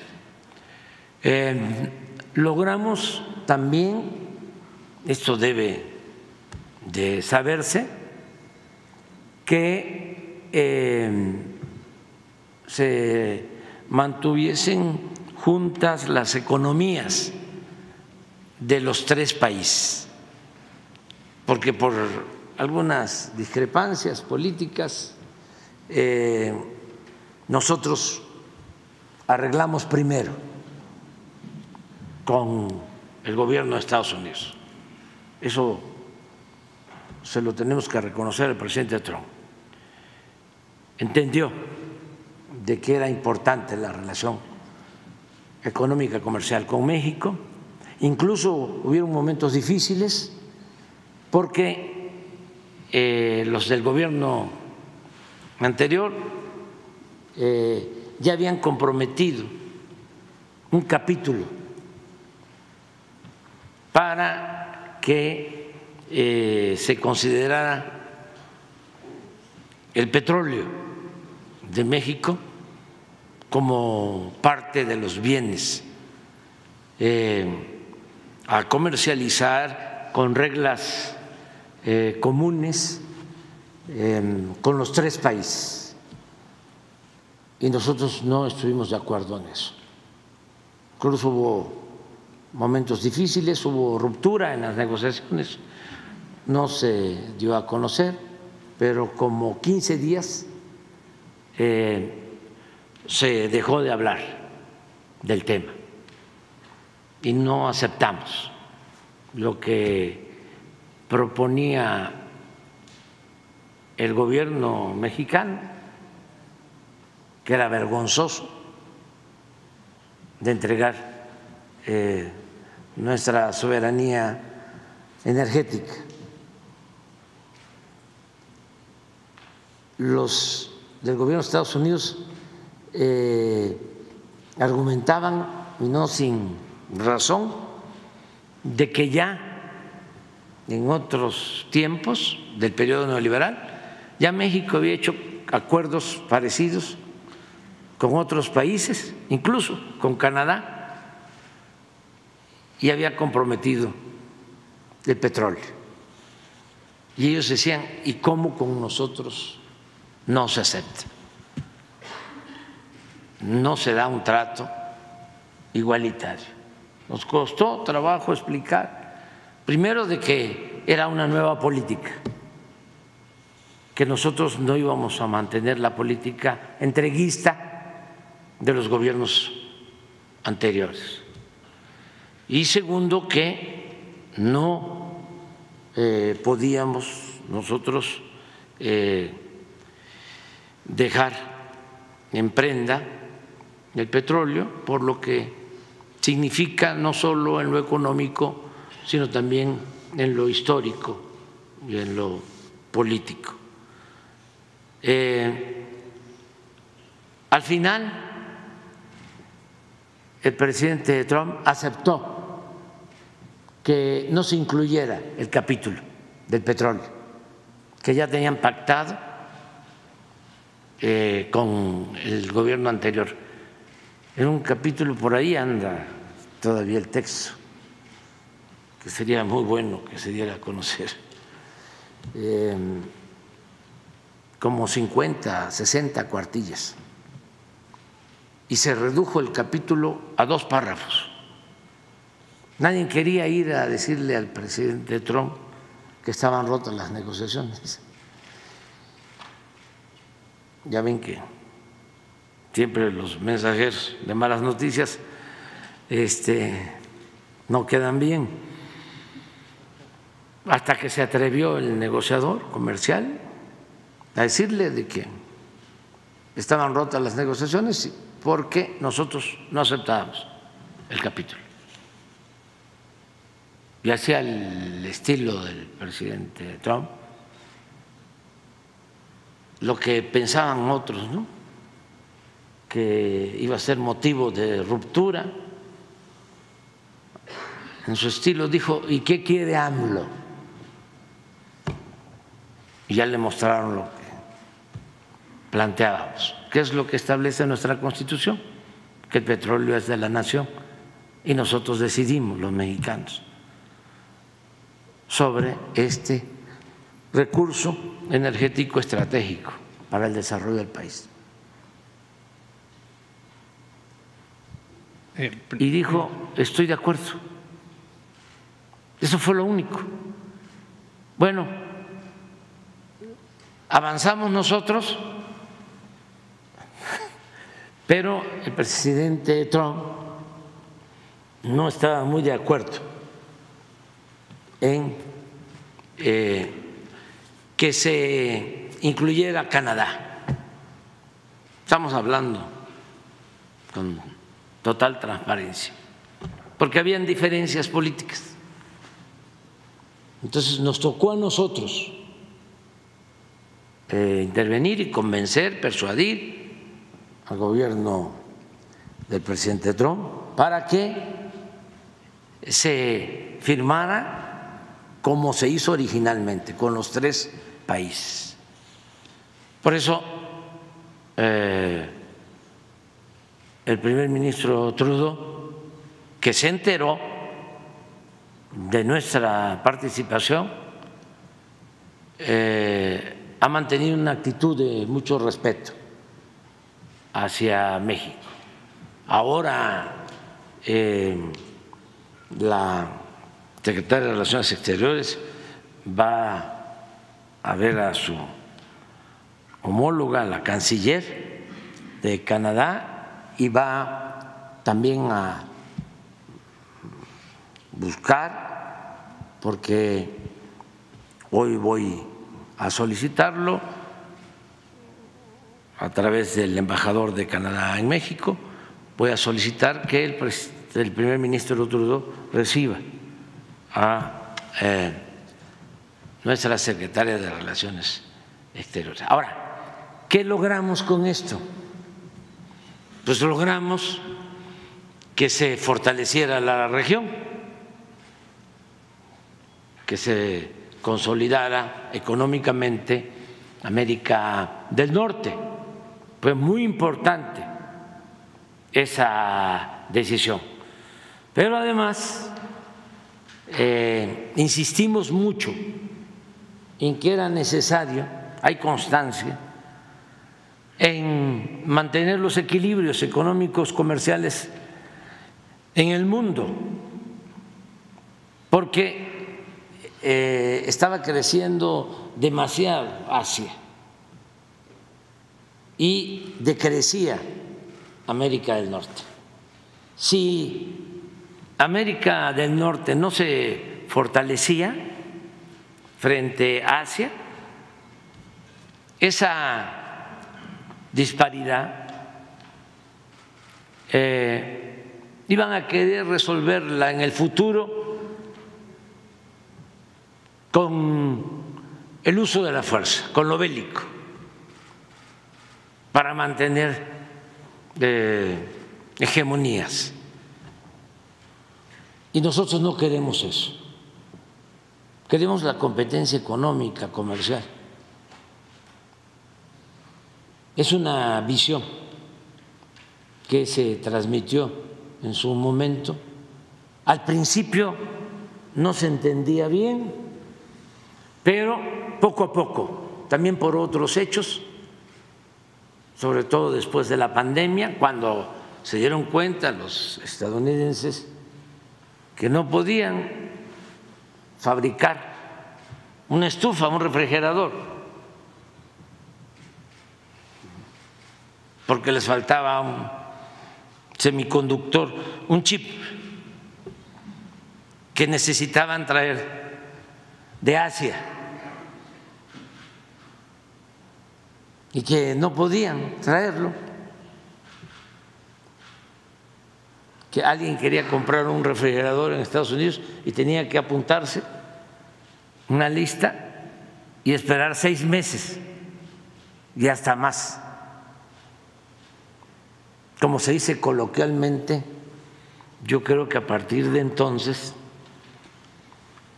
les cayó el 20. Hasta los carros también. Hasta la empresa automotriz. Entonces, todo esto ayudó para que ahora eh, México sea de los países más atractivos para la inversión foránea. Y por eso eh, ya se desplazó a China como socio comercial de Estados Unidos. Luego de China subió Canadá y ahora ya es México. El año pasado ya fuimos nosotros el principal socio comercial de Estados Unidos y vamos a seguir así y va a seguir creciendo nuestra relación económica eh, comercial. Entonces, ¿qué se ha aportado en esta relación? Mucho, porque tenemos inversión extranjera récord, como nunca se había visto en la historia del país, y esto significa empleos y significa bienestar para los mexicanos. Entonces, eso es lo que puedo eh, comentar a tu pregunta. Perfecto. Eh, presidente, a principios de febrero, el presidente de Argentina, Javier Milei, se reunió con el Papa Francisco en una sesión privada. Eh, según informó eh, le reiteró disculpas por los insultos que le, dirigió al, al, Papa durante su campaña y le explicó los motivos de sus políticas económicas. Eh, el Papa es uno de los dirigentes a los que usted le ha mostrado su, admiración y luego de este acto de reconciliación, por así decirlo, eh, ¿consideraría usted entablar un diálogo con Javier Milei siguiendo el ejemplo del Papa para compartir sus puntos de vista en materia económica y dejar de lado las diferencias que pueda haber entre las diferentes administraciones? Muchas gracias. Nosotros estamos abiertos al diálogo con todos los gobiernos del mundo. Siempre se privilegia el diálogo con eh, respeto a nuestras soberanías. No tenemos diferencias con los gobiernos del mundo.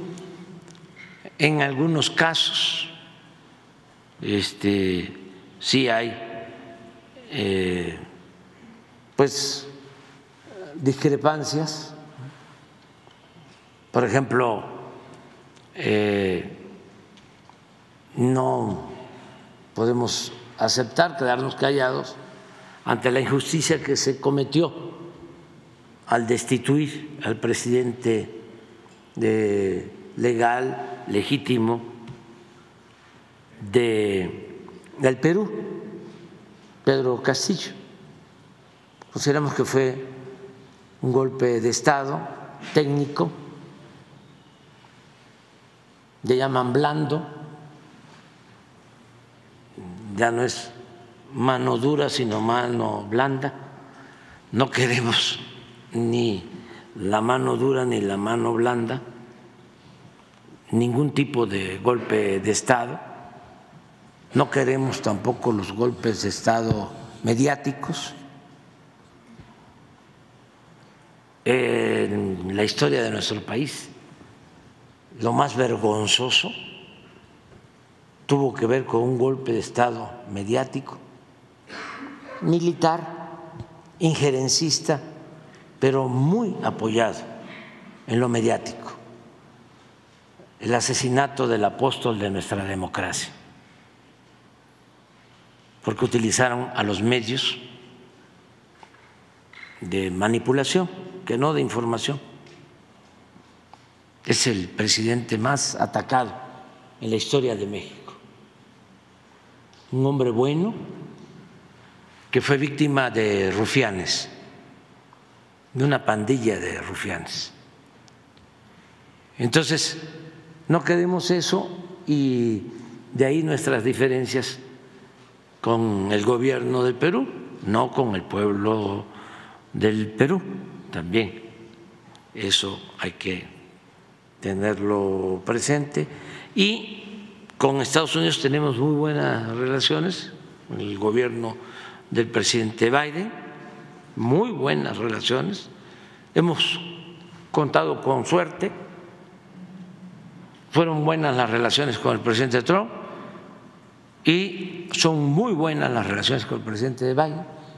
Desde luego hay diferencias, por lo mismo, porque en el mundo y en México pues hay dos proyectos distintos, contrapuestos.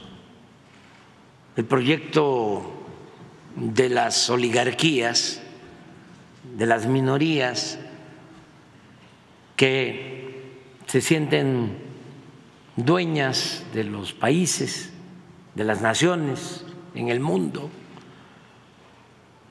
y el proyecto auténticamente democrático de los gobiernos que quieren mandar obedeciendo al pueblo,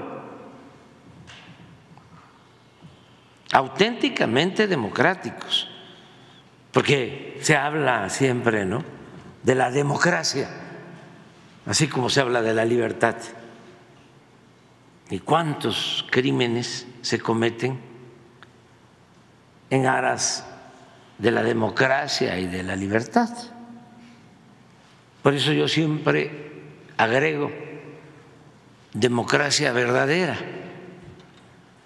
auténtica democracia, porque a veces la democracia la usan nada más de parapeto, de fachada,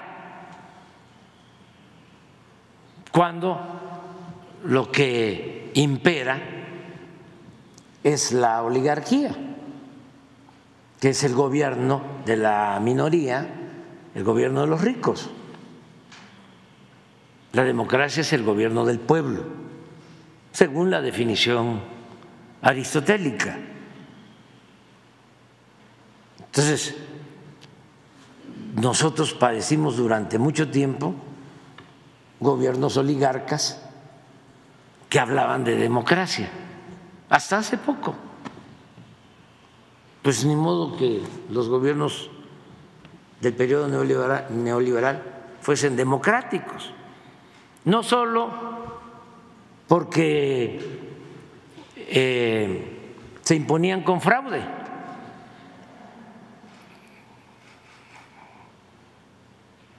No solo porque se imponían con la guerra sucia en sus medios de manipulación, sino porque al llegar al gobierno se ponían al servicio de las minorías. Es lo que hablamos al inicio.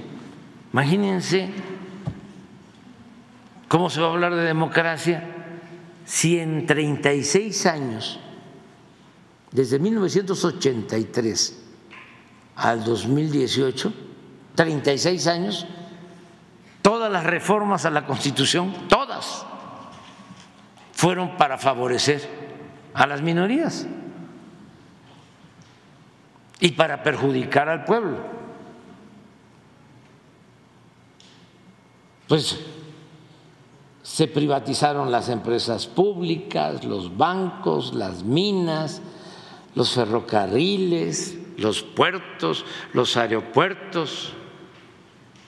Se redujo el salario mínimo como pocas veces en la historia se quitaron prestaciones a los trabajadores, se privatizó el ejido, se pusieron las tierras ejidales al mercado, ahora hay ejidatarios que son terratenientes, desde luego no campesinos, ya la tierra no es de quien la trabaja, es de quien la acaparó después de que reformaron el artículo 27 constitucional durante el gobierno de Salinas. Entonces, ¿cómo hablar de democracia? Si no hay un gobierno del pueblo para el pueblo, ¿qué hacían?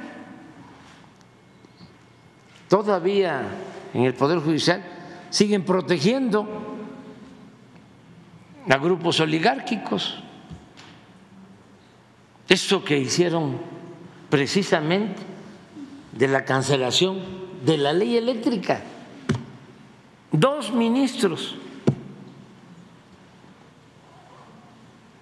dijeron es inconstitucional y se cancela. Lo que había aprobado la Cámara de Diputados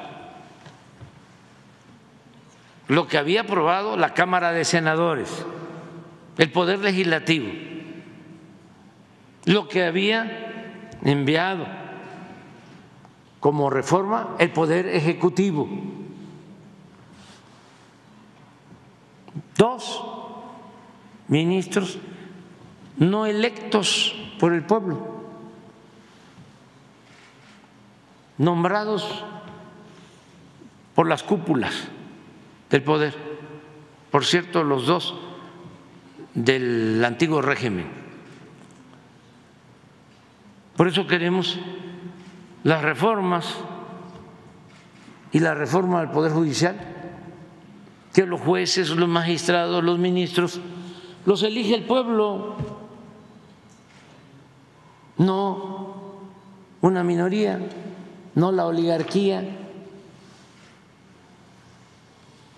Entonces, esto es lo que se ha venido haciendo en materia de políticas públicas y eh, es muy buena la relación con el gobierno de Estados Unidos.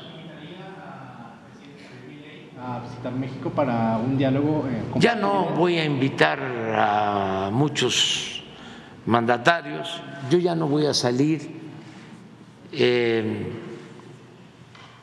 solo si se realizara esta cumbre, no tengo pensado salir ya del país. Es que ya faltan siete meses y se dividen en dos. Estos tres que vienen, que van a estar con altas temperaturas esta temporada de calor, este marzo, abril y mayo, y luego la otra etapa, ya, para la entrega-recepción. Entonces ya se concluye mi mandato.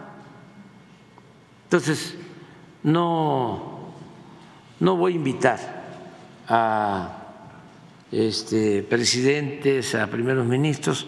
A lo mejor hay alguna excepción, ¿sí? tampoco lo descarto, pero no tengo pensado este, invitar ni al presidente Milei ni a ningún otro presidente.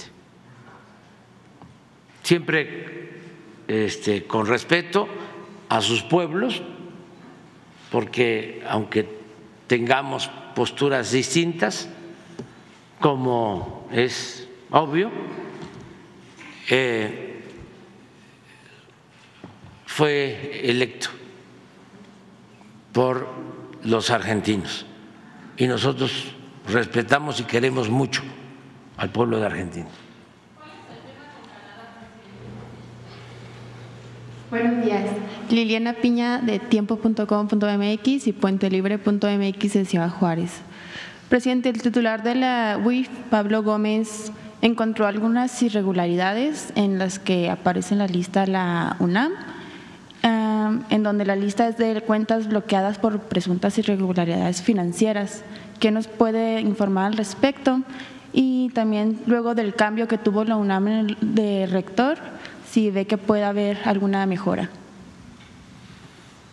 Bueno, pues este sobre las investigaciones de lavado de dinero y todo lo que corresponde a la oficina de inteligencia financiera, ya estuvo aquí Pablo Gómez y le vamos a pedir que regrese, porque es importante no solo por la denuncia y para darle seguimiento a temas pendientes, importantes, como el de el dinero que presuntamente sacó de México García Luna.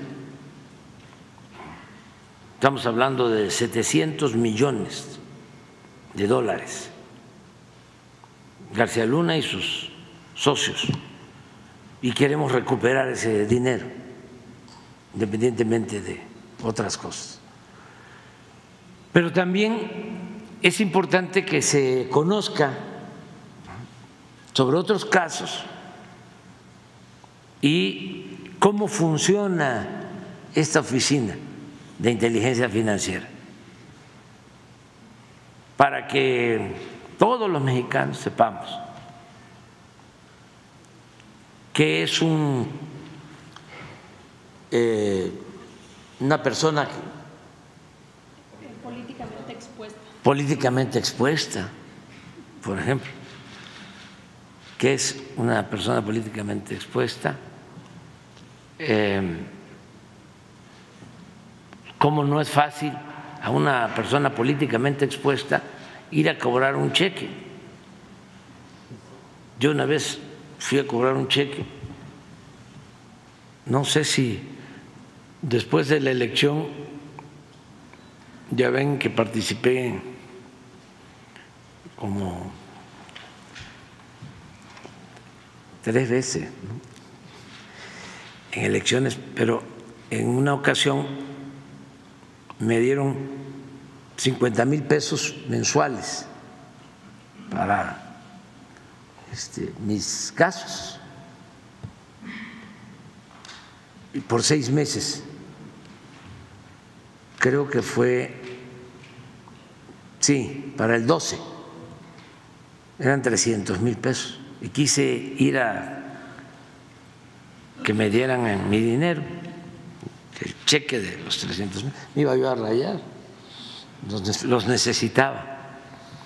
No tardé como tres meses, cuatro meses para poder cobrar, porque era yo en ese entonces políticamente expuesto, persona políticamente expuesta.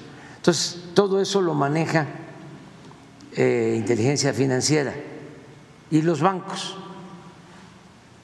para cuidar lo del lavado de dinero, para cuidar eh, la corrupción. Es algo importante. Además, tienen relaciones con otras oficinas en otros países y hasta en los llamados paraísos fiscales, porque muchos corruptos eh, guardan dinero en los paraísos fiscales. Como los jóvenes no lo saben, y a veces eh, son mejores los ejemplos que la teoría.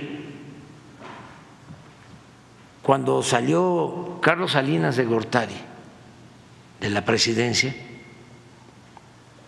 como manejaban pues muchos negocios, ¿no? Fueron los que entregaron los bienes de la nación a particulares. Ahí empezó lo de la entrega de bienes del pueblo y de la nación a particulares, bancos, empresas. Luego siguió el salinismo como política, porque también Cedillo entregó los ferrocarriles nacionales y así siguieron entregando. Pero terminando Salinas, eh, se dio a conocer que su hermano, Raúl Salinas, había enviado a Suiza 100 millones de dólares Nada más que esas cosas ni se saben. Yo estoy seguro que los que me están escuchando, me están viendo, 99% no lo sabe. Por el control que estos grupos ejercen sobre los medios llamados de información, que son de manipulación. Porque en México no se garantizaba el derecho a la información. Daban a conocer lo que les convenía, nada más. Tenían el control casi absoluto. Y este es un ejemplo.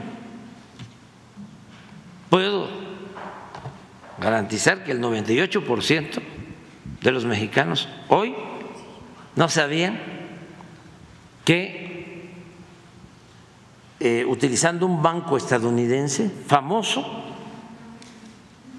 no, Citi, eh, enviaron eh, 100 millones de dólares de ese banco a Suiza, de Raúl Salinas. Hizo una investigación el Senado de Estados Unidos. Eso tampoco lo sabe la mayoría de los mexicanos. Y se descubrió que en efecto se llevó a cabo eh, esa operación. Salió el dinero a través de prestanombres y terminó en Suiza, de manera totalmente irregular. Tan es así que al director gerente de ese banco en Estados Unidos lo corrieron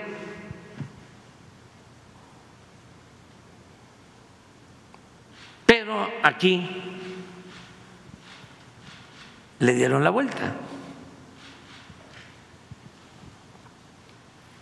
Y bueno, si se quieren introducir más en este mundo de corrupción y de complicidades, pues conozcan toda la historia, ¿no? Porque al finalizar su estancia en la cárcel,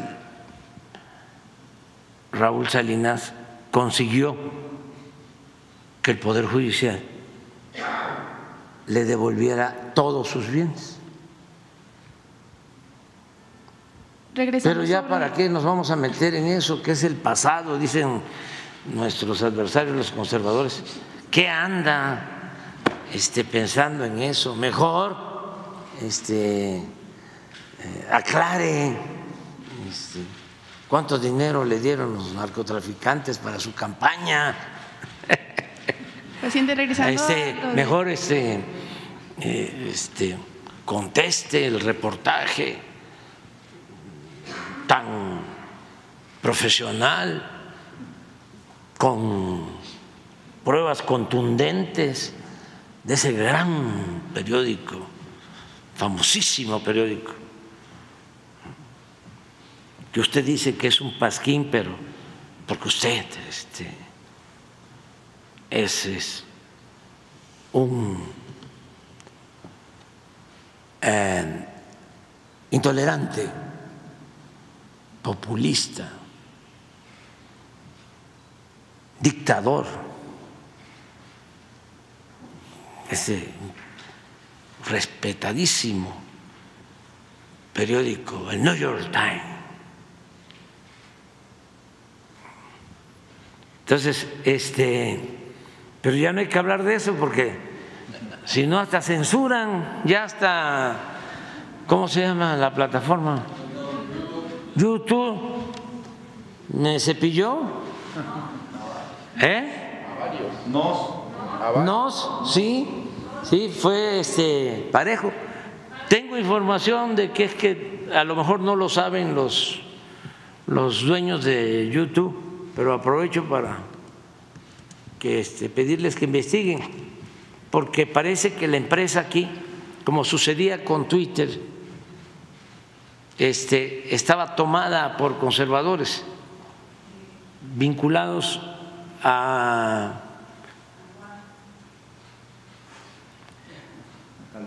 a un partido conservador. Este, entonces, eh, ellos pues están metidos, ¿no? Son del mismo grupo. Claudio X González, Castañeda. Yo todavía hasta vi, ¿cómo se llamaba el vocero de Fox? ¿Cómo se llama, mejor dicho? Rubén Aguilar, sí, es también lanzadísimo. Está pidiendo que suspendan las mañaneras el vocero de Fox. Ve un riesgo de golpe de Estado mediático Y en México. este, pero pues es López Dóriga y Ciro y Loret con sus montajes, ¿eh? Sí. Eh, y la mayoría de las estaciones de radio, la televisión, vean los análisis de los expertos en televisión, todos en contra, todos en contra. Entonces, este, ya por eso no podemos hablar mucho, o sea, ya voy a hablar hasta más despacio, ahora menos de corrido, no vaya a ser. ¿Eh? Después de la censura, ¿dejaría de usar la plataforma? No, no, no, no, no. Uno no se sale del desfile, lo sacan.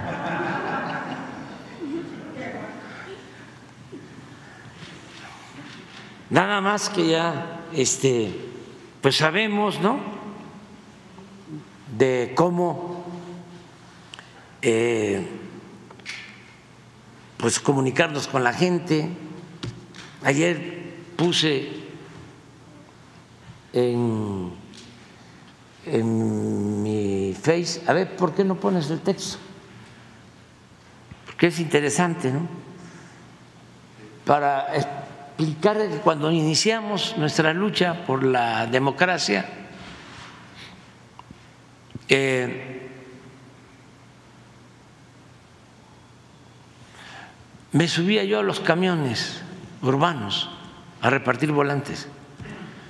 Y una vez lo conté, pero una de las satisfacciones más grandes que tengo, que afortunadamente tengo varias, es de que eh, un día entregando volantes en el camión, me subieron por la puerta, le pedí permiso al conductor. Antes los camiones urbanos tienen puerta adelante y atrás. Y le pedí permiso, estaba en la parada en Villahermosa. Y es que así se avanza mucho, porque se sube uno y se baja y otro camión y otro camión y otro camión. Puede uno subirse a 40 camiones, 50. Y tiene una comunicación con muchísima gente. Entonces era rápido, me subía, tenía un morralito con mis volantes y repartía yo el volante y luego una arenga corta, hablándole a la gente que había que acabar con la corrupción y con las injusticias y que ya había una opción nueva y que este, teníamos que ponernos de pie y luchar por nuestros derechos. Y me acuerdo que un día, ah, entregaba el volante, hablaba, me bajaba y otra vez a la parada y otro camión y otro camión. Entonces así comenzamos. Y luego teníamos un periódico que se llamaba La Verdad que hasta lo esperaban, porque ahí se van a conocer cosas como sucede siempre. Por eso no les gusta la mañanera. Los que otros callan. Aquí se dice, y hay libertad. Entonces, por eso se llamaba la verdad del sureste. Existe todavía. Y adelante. Y luego les platiqué la historia. Ah, en mi libro viene la historia del periódico Regeneración, que llegamos a tirar 10 millones de ejemplares y se distribuía casa por casa y llegó a ser el medio más visto en México.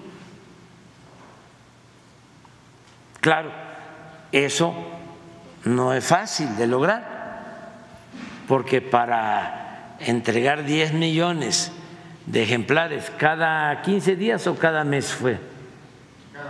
Cada mes. Se necesitaban los eh, ciudadanos voluntarios, mujeres, hombres conscientes, que les envío un saludo porque todavía ahí están muchos otros, ya se nos adelantaron. Cuando iniciamos, iban casa por casa entregando el periódico. Sencillo, creo que cuatro páginas, ocho, poco texto, eh, historietas, nos ayudaban los mejores caricaturistas de México de nuestro tiempo y del periódico lo esperaban pues con ansia y todavía le siguen pidiendo el periódico a los que repartían el periódico o les decían, ¿cuándo viene? ¿Cuándo llega? Nosotros estamos acostumbrados a eso. Más ahora que están las redes sociales, antes no había nada. Pero miren lo que puse. Dice por censura.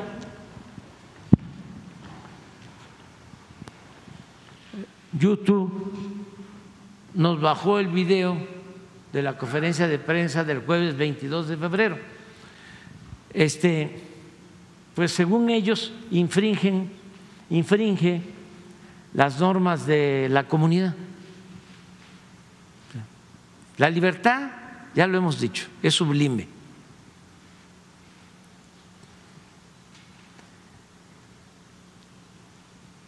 Y este, pues no nos consultaron cuando se aprobaron esas normas, eh, pero además no es un asunto solo técnico, es un asunto político, porque ni modo que esta norma se le aplique a nuestros adversarios. Si me mientan la madre,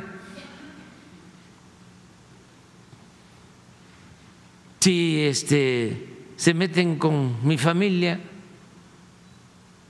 si me calumnian, un día sí y el otro también.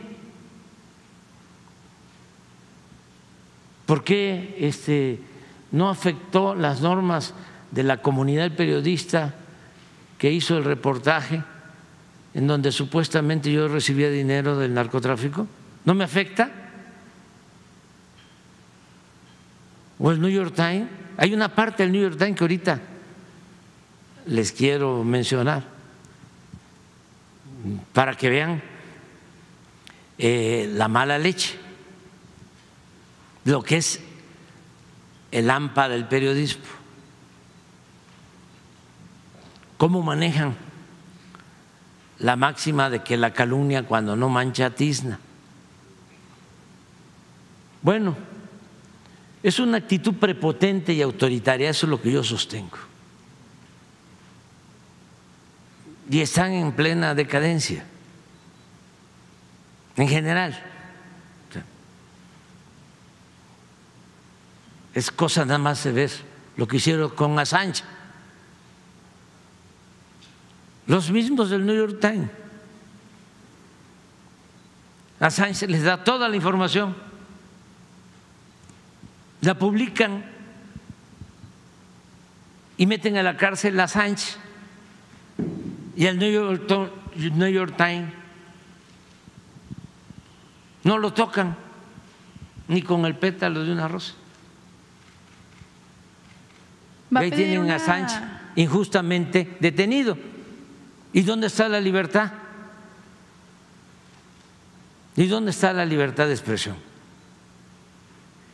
Bueno, por eso digo que la Estatua de la Libertad se ha convertido en un símbolo vacío. Al principio pensé que la regresaran a Francia, pero mejor que nos las manden acá, porque nosotros vivimos en un país libre, verdaderamente libre.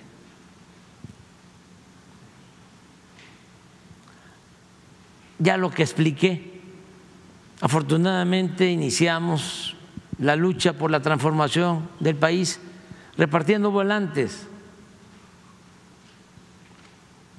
y no con el apoyo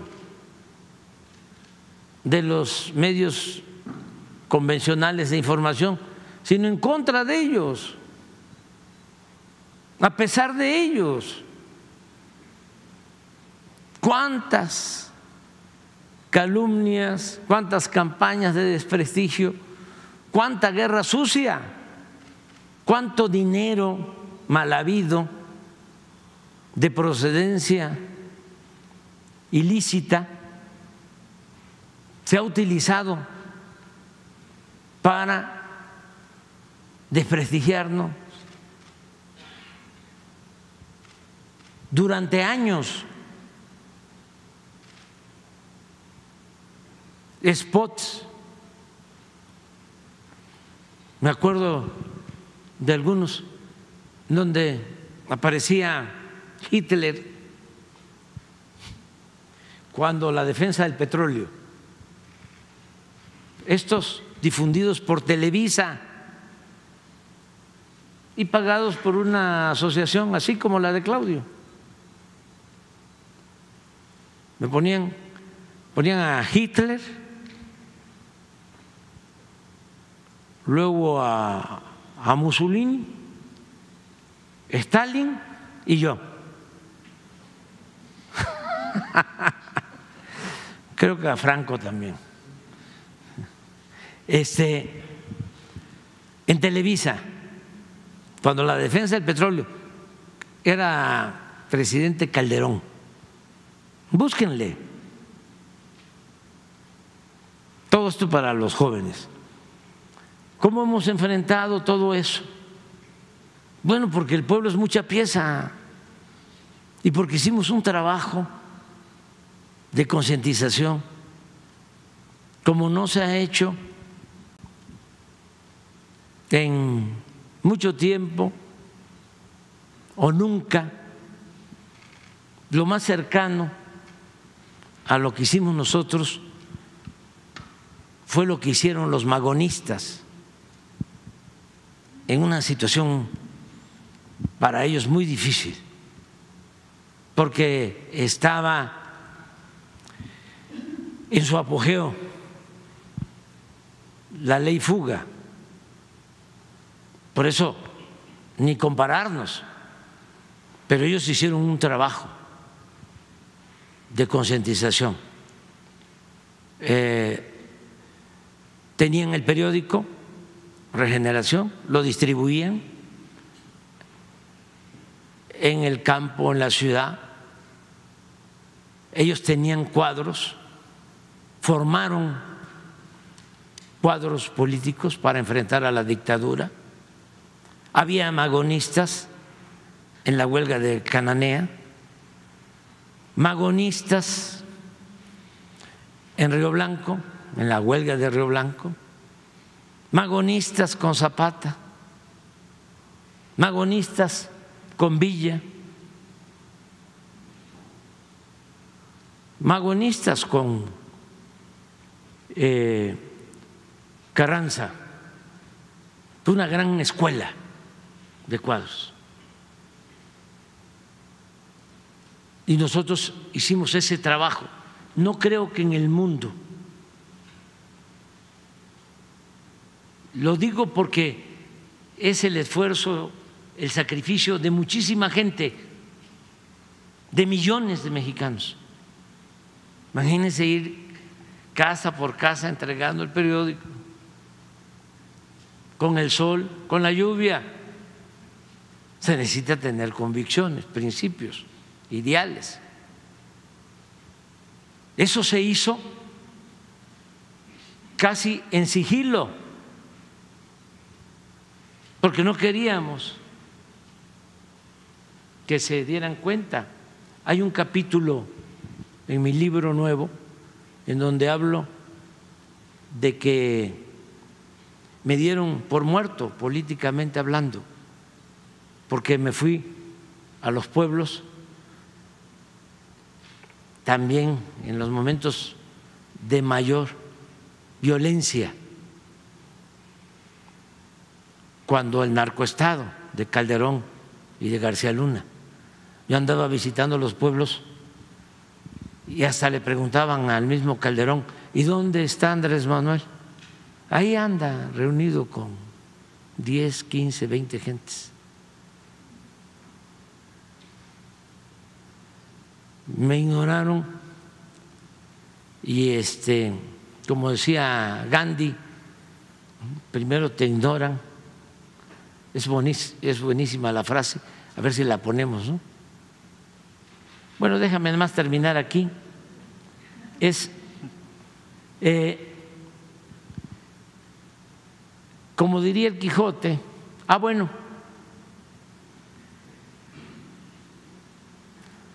ni la mafia del poder, que ya le hemos enfrentado, ni el AMPA del periodismo, que también lo hemos enfrentado, podrán silenciarnos.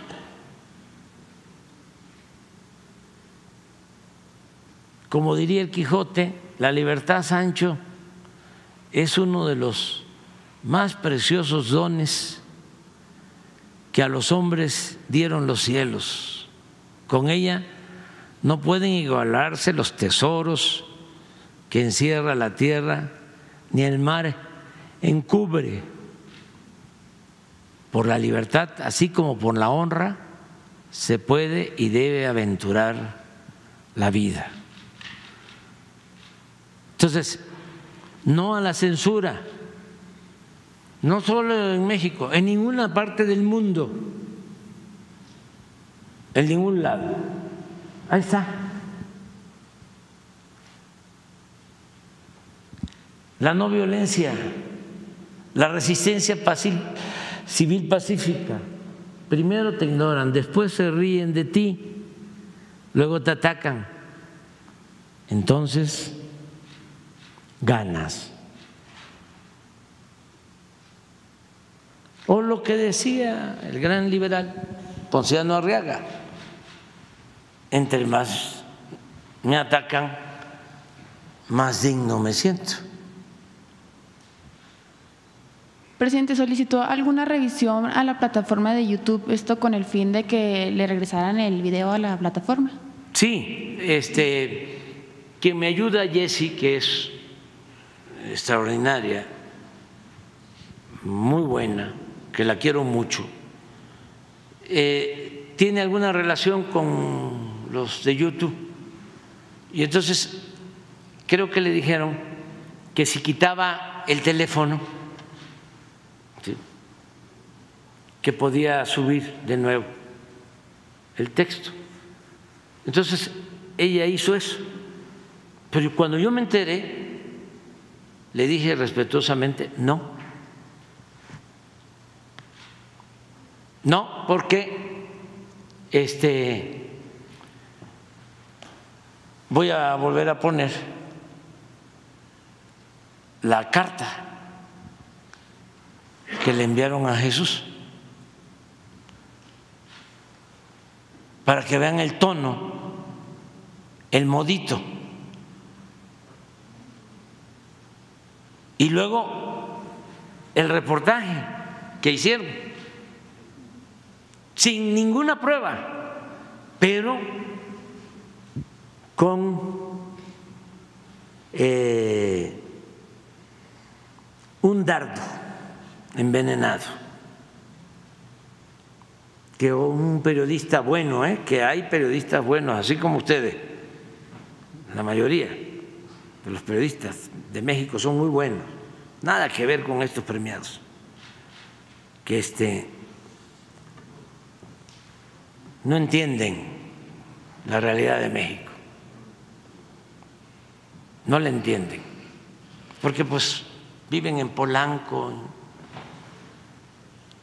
tienen de este, referencia a Castañeda, Aguilar Camín, a Dolia Esteve, a Denis así. Pues ¿cómo? Nunca van a los pueblos. Una vez vino el editor, creo que de un periódico de Los Ángeles, el Los Ángeles Times. Vino el editor porque su corresponsal pues, le mandaba todas las notas de Claudio, la dictadura, este, la violencia, la persecución a los periodistas, la violación de los derechos humanos, etcétera, etcétera, etcétera. ¿no? y a él le llamaba la atención de que hablaba con algunas gentes que no eran sus eh, eh, compañeros de trabajo en el periódico, sea, que no era su corresponsal, y decían que en México estaban pasando cosas interesantes. Y él decide hacer un viaje al istmo y hace un reportaje y se da cuenta de que lo tenían engañado, como seguramente tienen engañado a los directivos del New York Times. Porque, pues todo esto es, ¿dónde escribe Krause? En el New York Times. Es el New York Times, ¿verdad? No me vaya a pasar como uno que puso ayer, dice Andrés Manuel, se le olvida que el New York Times tumbó a Nixon. No, no, no, no se me olvida. Está, está un poco equivocado él, es de estos este, este, fachos este, muy limitados, sí. Este, fue el Washington Post, eh, no el New York Times, pero bueno, porque están muy atrasados. ¿No tienes la carta? Ponla de nuevo. Y, y, y, y pero hasta, sí, es, es esto. Bueno.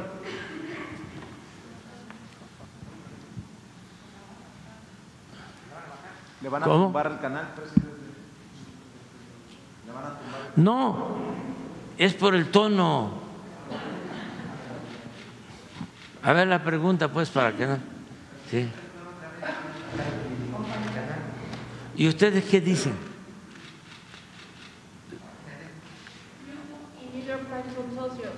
¿Cómo? YouTube y el New York Times son socios. Son socios. Para varios programas. Sí, pero mira, no le hace que nos los vuelvan a bajar. Vamos a ponerla completa para que la gente sepa. Lo- se lo van a, a nosotros ya nos tumbaron el canal por una semana, presidente. A usted se lo van a tumbar también. No le hace, Se lo van a suspender. no le hace. La verdad, la verdad nos hará libre. ¿Eh? Queda Facebook y Twitter y TikTok. Sí. No. No, y quedan los volantes. Y además, este, ya nos estamos hamburguesando mucho. Este, hay que trabajar abajo, ¿sí? Sobre todo queda exhibida la censura de YouTube. Mande. Sobre todo va a quedar exhibida la censura de YouTube. Sí, y es nada más para, para tener un contexto de cómo eh, actúan con prepotencia. Ponla completo. Primero, primero, nada más que eso no lo tomaron en cuenta. Eh, la periodista, compañera periodista, eh, está haciendo un trabajo público. Periodismo es eh, una actividad pública, como la política. Y todos tenemos que actuar con transparencia.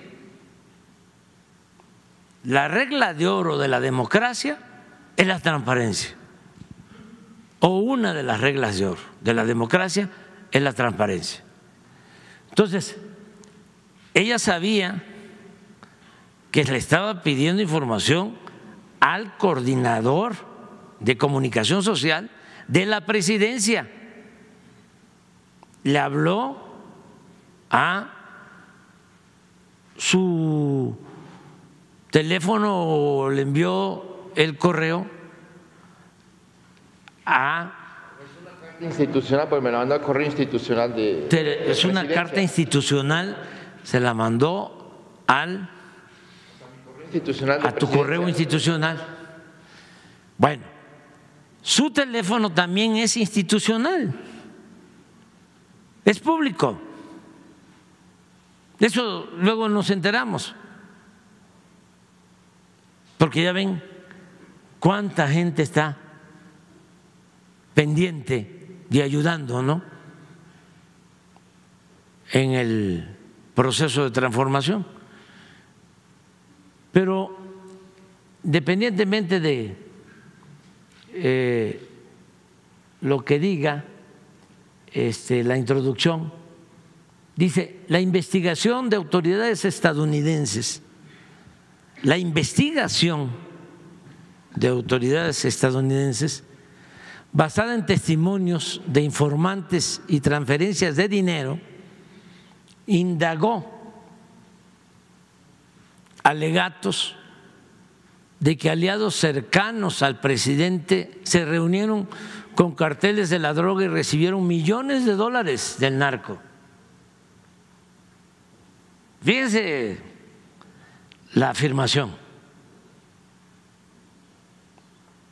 contundente para decir eso, pues es porque ya tienen las pruebas.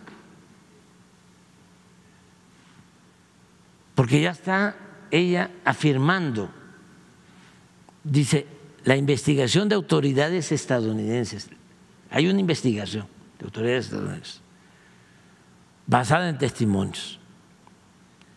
¿Sabía el presidente o miembros de su gobierno sobre esta investigación reciente? No.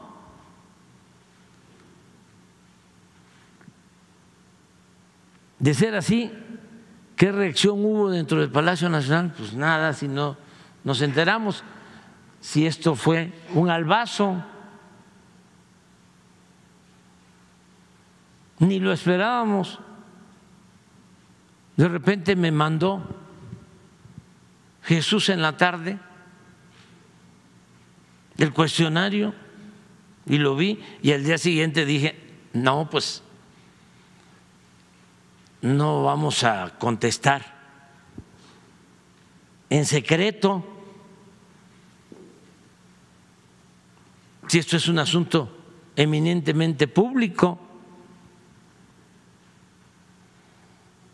Según documentos que examinamos y entrevistas que tuvimos con gente cercana a la investigación, por ética deberían de decir cuáles son los documentos. ¿Por qué ocultan información? ¿Cuáles fueron las entrevistas? En alas de transparencia. Un informante contó que uno de los confidentes más cercanos del presidente, confidentes más cercanos,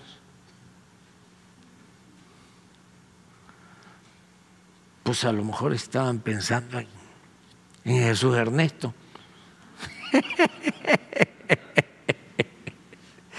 que lo amo o mi otra confidente, sí, Beatriz, que también la amo, y mis tres hijos mayores. Sí, más cercano del presidente, se reunió con Ismael Zambada García, uno de los principales capos del cartel de Sinaloa antes de las elecciones de 18. ¿Cómo responden a ese testimonio? ¿Cómo responder a eso? Si es una invención, una vil calumnia. Otro informante relató que tras la elección del presidente, uno de los fundadores del cartel de los Zetas pagó cuatro millones de dólares a los aliados de López Obrador, uno de ellos un ayudante oficial y otro un asesor no oficial, con la esperanza de salir de prisión. ¿Cómo responden a este testimonio?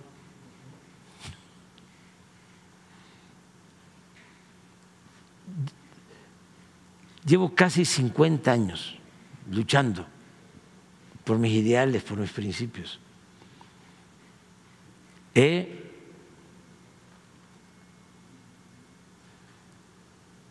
mantenido una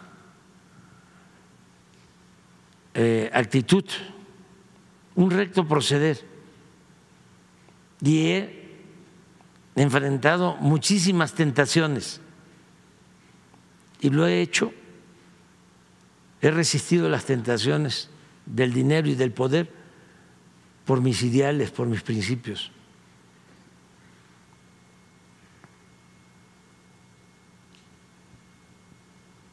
Imagínense cuánto dinero podrían haberme dado para que yo no eh, enfrentara a la mafia del poder que se ha dedicado a saquear al país. ¿Cuánto? Todo lo que hubiese pedido. Pero prefiero dejarle a mis hijos pobreza y no deshonra. Por eso no pueden.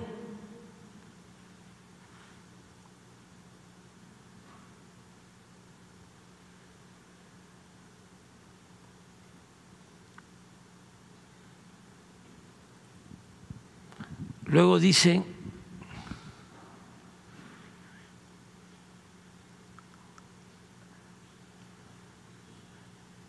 ¿de qué manera esta nueva revelación podría afectar las relaciones bilaterales y los esfuerzos conjuntos entre ambos países?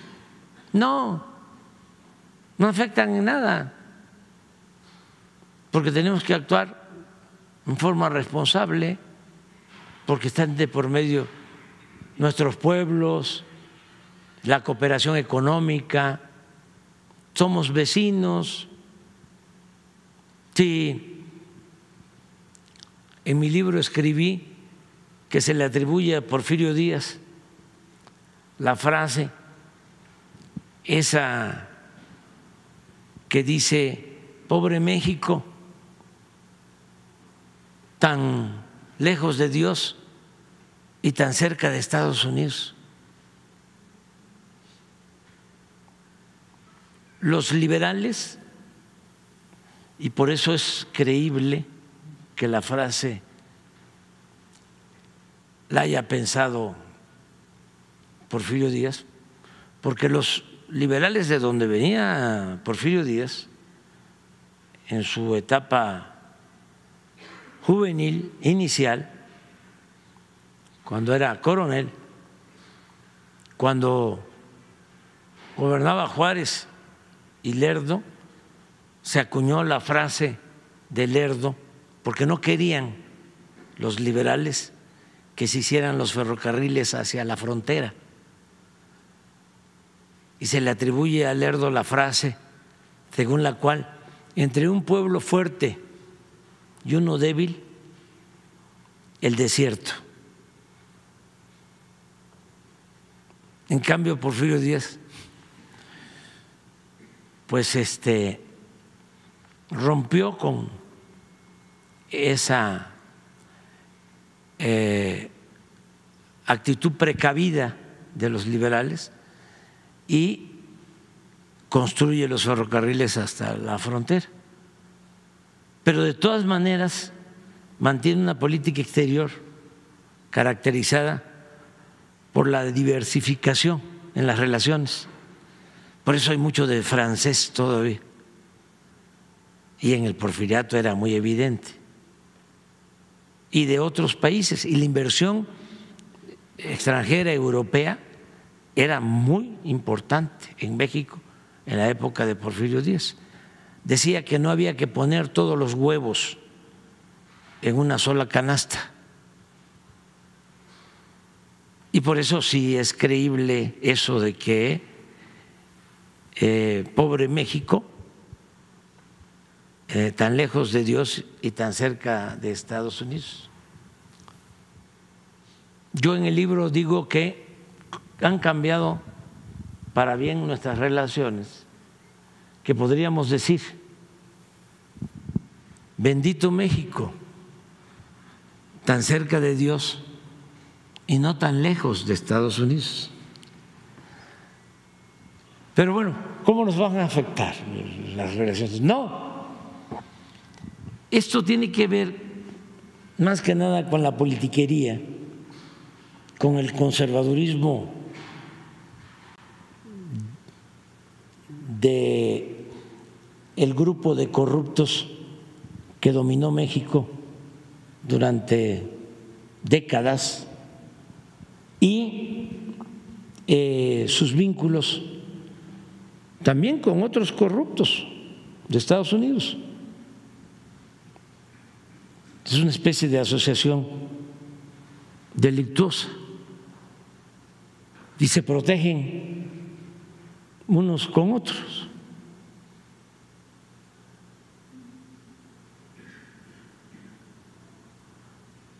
¿Hay algún otro comentario que el presidente usted quisiera agregar? Ah, pero sí me vas a poner el ultimátum, porque lo pone dos veces.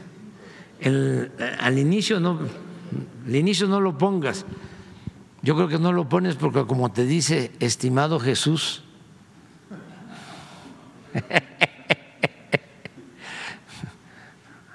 ah, para amiguita.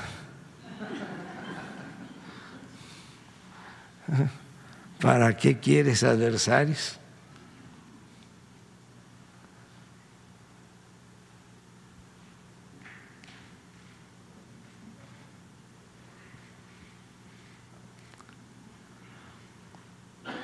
No, no, no, eso, quítalo de arriba, el teléfono también, no nos vayan a cepillar. Ah, ya lo quitaste. Sí, sí, sí, sí. sí. Pero, ¿dónde está lo del... Ah, este. Por este medio solicitamos sus comentarios sobre el reportaje. Tenemos hasta las 17 horas. Hoy. ¿A qué horas te llegó? 10 de la mañana. Sí. El 21 de febrero para incluirlos en el artículo. Ahora, bájale, porque todavía te lo recuerda. Es así, tronando los dedos.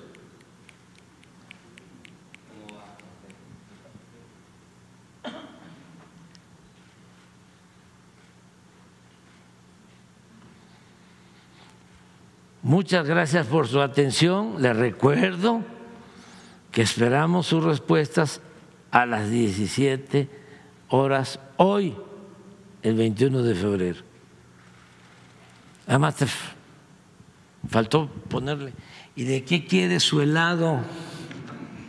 Este, pero hay un buen periodista, como muchos otros, afortunadamente, en el país, déjame que me acuerde, que hace artículos, no sé si para Milenio, Jorge Cepeda. Jorge Cepeda, puso un, un Twitter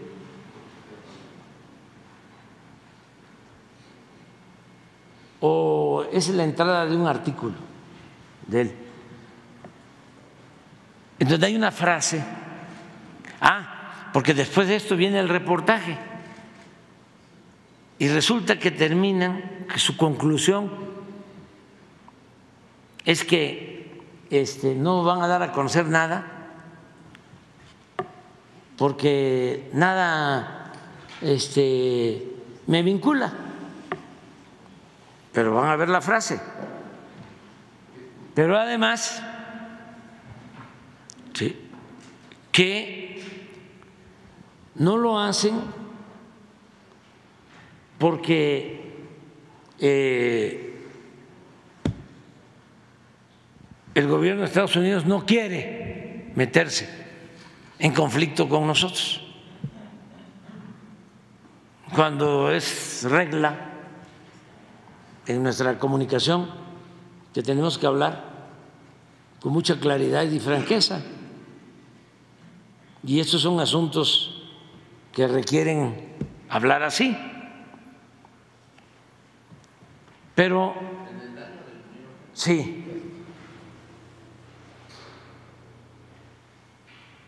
es que hay una frase, es que el New York Times hace su reportaje, no saca absolutamente nada, ninguna prueba, o sea, calumnia vilmente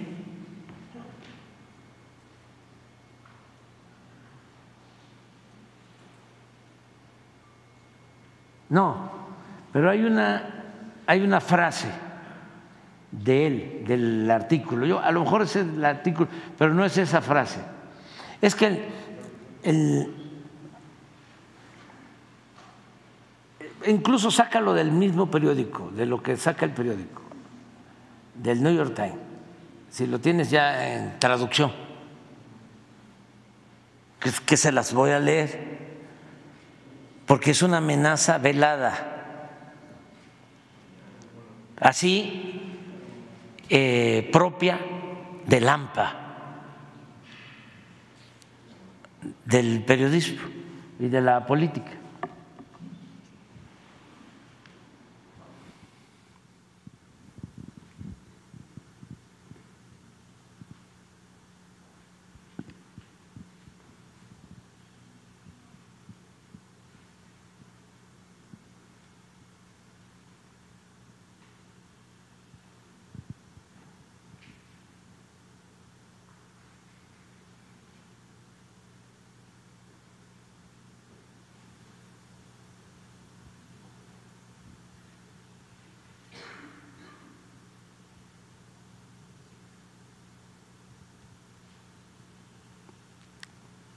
Síguele.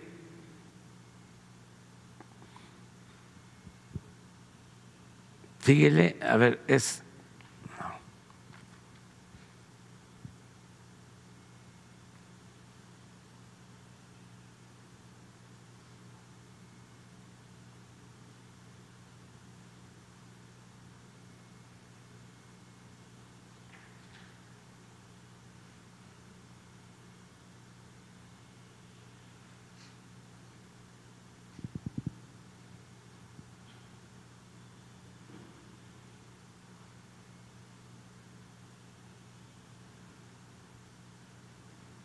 Síguele.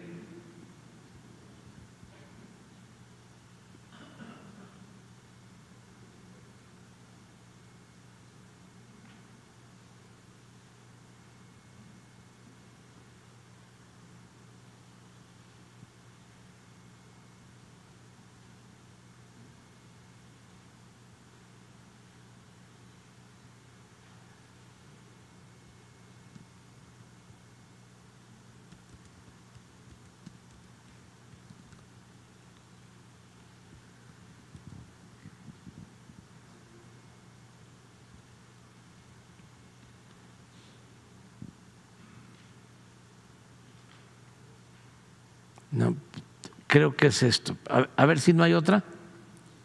O ahí termina.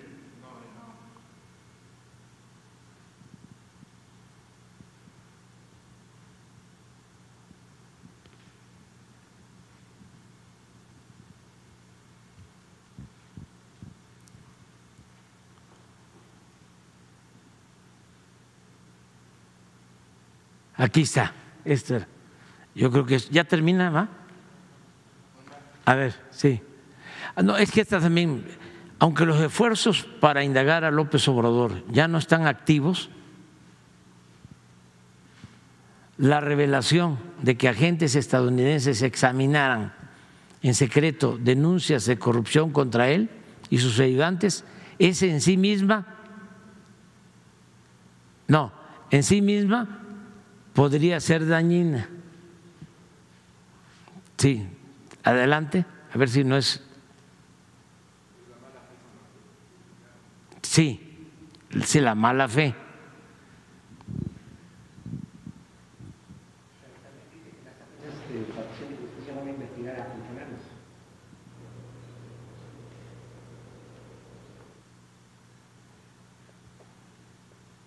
No, pero es eso. Es, ese es el párrafo, el anterior. La Sí. publicación en sí ya causa daño. Eso. Aunque los esfuerzos para indagar ¿eh?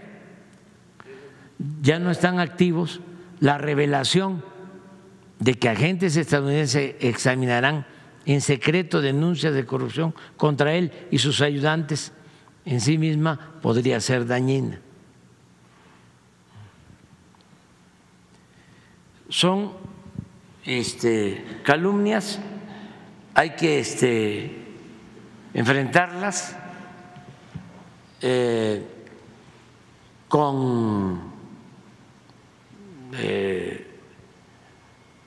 mucha eh, decisión y con aplomo.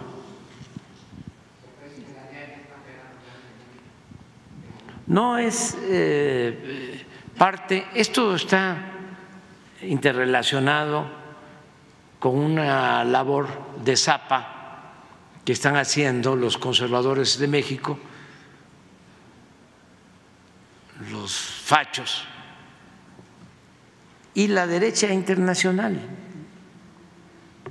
Existe una internacional de la derecha que actúa y que tiene que ver también con el gobierno de Estados Unidos, sin duda, y con las agencias.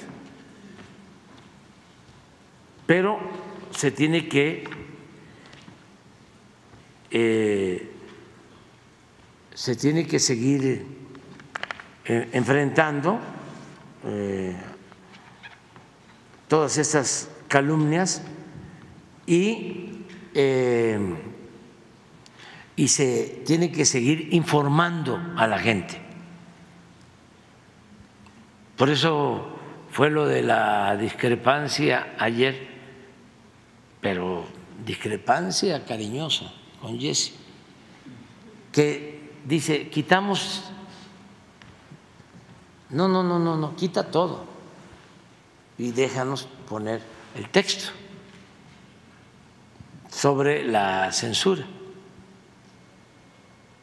Porque eh, no nos miden con la misma vara, son muy dados a invocar la ley, las normas, los reglamentos, pero ya lo dije desde el principio, son muy hipócritas. Eh, esa es una de las características del conservadurismo en México y en el mundo. Su doctrina es la hipocresía y les gusta muchísimo ver la paja en el ojo ajeno y no la viga en el propio. Son este, hipócritas, pero a todo lo que da. Y sí, en esencia, ¿eh? es su doctrina, la hipocresía.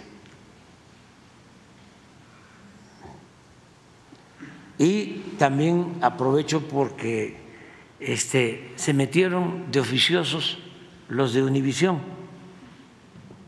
Krause y Ramos. ahora que estuve en, Mazatlán, ahí les contesté porque terminamos el acto de celebración de nuestra enseña patria, de nuestra bandera.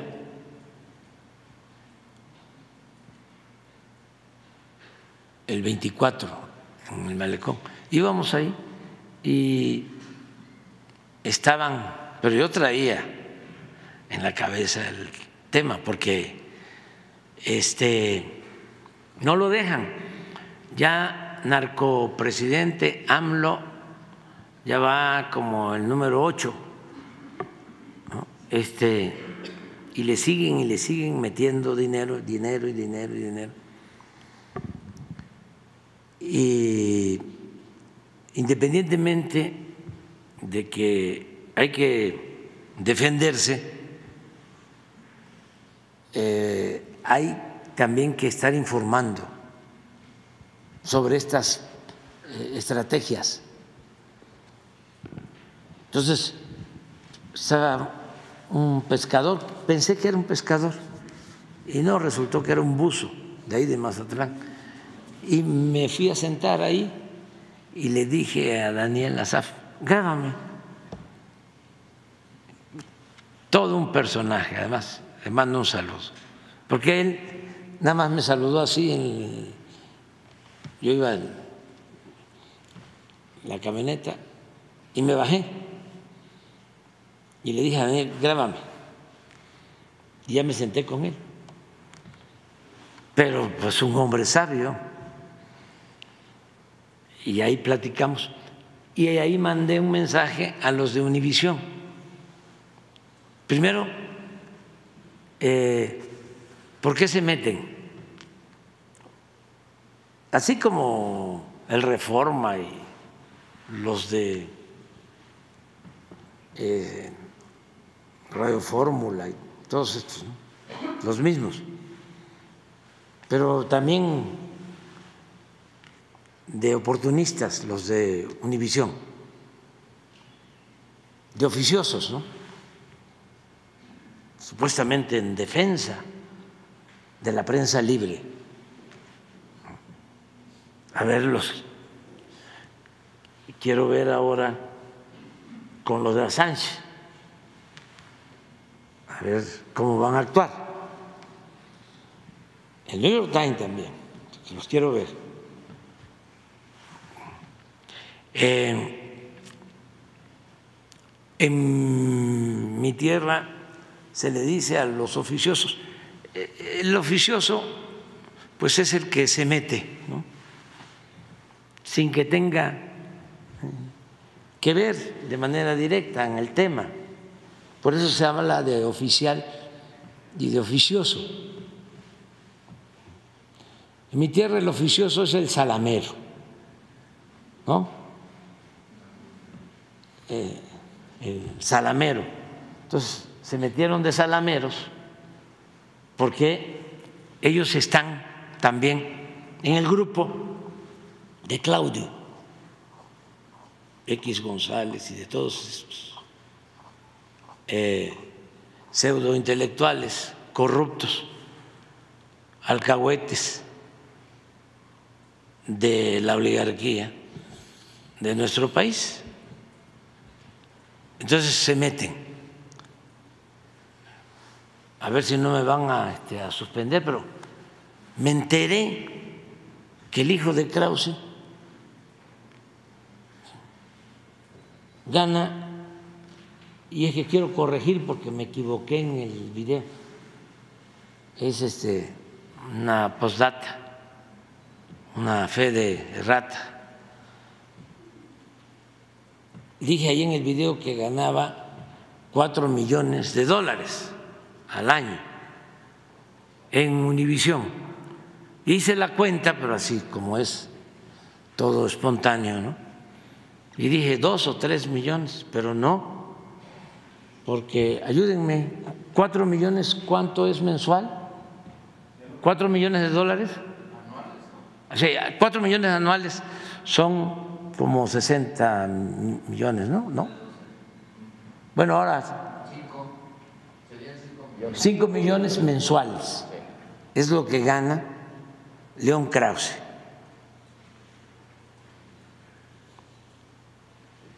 Porque pues hablamos de la señora licenciada Irma Piña, Norma Piña, que gana 700 mil.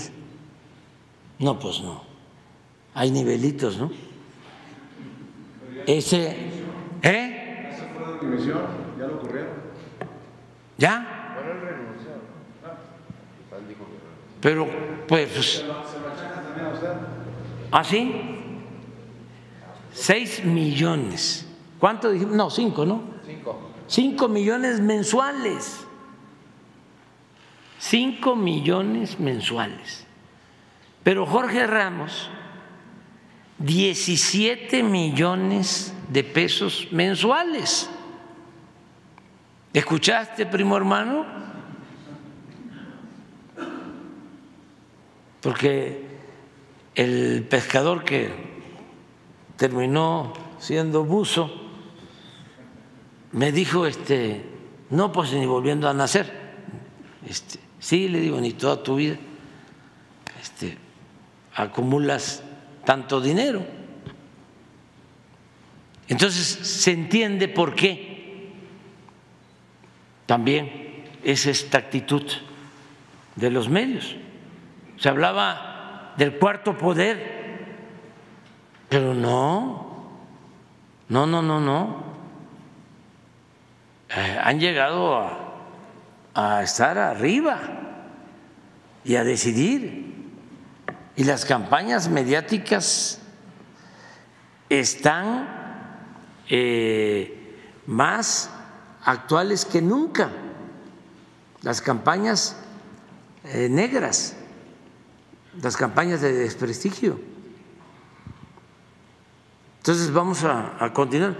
Ya faltan, creo que cuatro días para este, que empiecen las campañas aquí. Ya son tres meses. Vamos a seguir hablando, ya no vamos a este, tratar temas eh, políticos electorales, temas políticos sí, porque la política es parte de nuestro trabajo. Por eso es la constitución política, ¿no? Presidente, en otro ¿Cómo se llama, licenciado, la constitución nuestra? Constitución política de los Estados Unidos mexicanos. Presidente, en otro tema, la Fiscalía General de la República abrió dos carpetas de investigación en contra de Ana Gabriela Guevara por un supuesto desvío de dinero de aproximadamente 200 millones de pesos. ¿Qué nos puede decir al respecto de dicho caso? Y también sobre el tema de la semana pasada, en donde se dio a conocer los candidatos este, plurinominales, en donde están ex varios funcionarios y eh, colaboradores de usted, así como Adán Augusto López, Marcelo Obrar, Ricardo Monreal. ¿Qué nos puede contar al respecto y si también ha tenido algún contacto con ellos últimamente usted? No, no he tenido contacto con ellos. Este, sobre la denuncia no tenía conocimiento porque la fiscalía es autónomo, pero ya me voy a enterar de qué se trata. Pero no sabía. Este, y pues todos mm, podemos ser investigados, ya lo estamos eh, este, viendo, nada más que tiene que haber pruebas, porque si no, no, este, no es más que difamación y calumnias. Acerca de los candidatos, no, nada más, lo único que celebro, pues eh, es que la mayoría de quienes van a ser candidatos, desde luego del el flanco izquierdo, pues son gente muy buena. Y yo tengo este conocimiento de que va a participar. Por ejemplo, en Alejandro Esquer, que viene conmigo desde hace pues casi 30 años y es una gente de primera que ha contribuido mucho, que ha ayudado mucho en el movimiento de transformación, como millones de mexicanos. Eso es lo que puedo comentarles y este, decir que eh, lo ideal, y esto es para los jóvenes, ahí en el libro eh, cuento cuando debatí con Diego de cómo Diego es muy buen parlamentario, además abogado, leguleyo, este, buen orador, y yo, pues no hablo de corrido y le gané el debate. ¿Y por qué le gané el debate? Porque él estaba metido con Salinas. A él le llamaban en ese entonces la ardilla, porque no salía de los pinos, vivía en los pinos. Pero aparentaba ser opositor. Pero además había recibido unos terrenos en Acapulco, Punta Diamante. Y ese señor tan expresivo,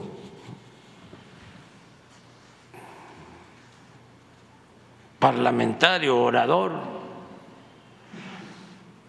cuando empecé a hablar de que él había subido a la tribuna a pedir que se quemaran las boletas y los paquetes electorales en el fraude del 2010, del 88 y llevaba yo un sobre de esos negros, como de radiografía, y nada más los sacaba yo así, se los mostraba yo así, y hoy tengo otras pruebas. Ese hombre estaba hecho un manojo de nervios, porque no tenía tranquilidad en su conciencia. Entonces yo, hablando, eh, quedito, tartamudeando, este, lo arreglé, como se dice en el béisbol.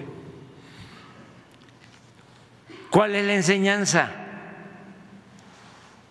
para los jóvenes? Para ser libres se necesita ser honesto. El corrupto, el sinvergüenza, no puede. Eh, enfrentar un debate. Entonces, para los jóvenes es quieren hacer política, quieren hacer historia, que eso es la política, quieren transformar, cuídense, no le tengan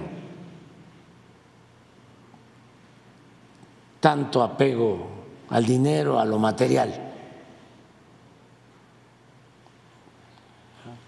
Apliquen la recomendación de Juárez, aprendan a vivir en la justa medianía. Y así, con la frente en alto. Lo que dice el Quijote es un tesoro, es el más grande tesoro, la libertad.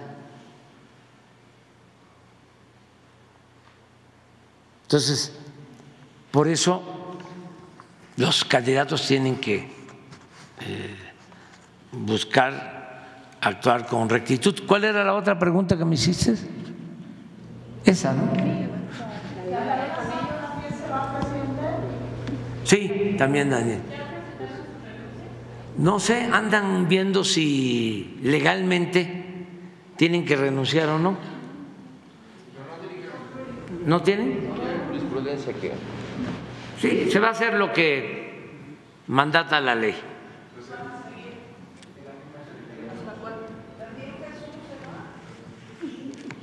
No, Jesús se queda porque este, este, sí, no, para seguir recibiendo los, este, los correos.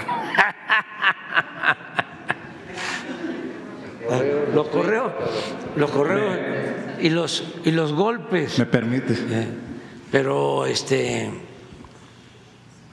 eh, cuando ah eso también de las llamadas. ¿Me permite, presidente? Sí.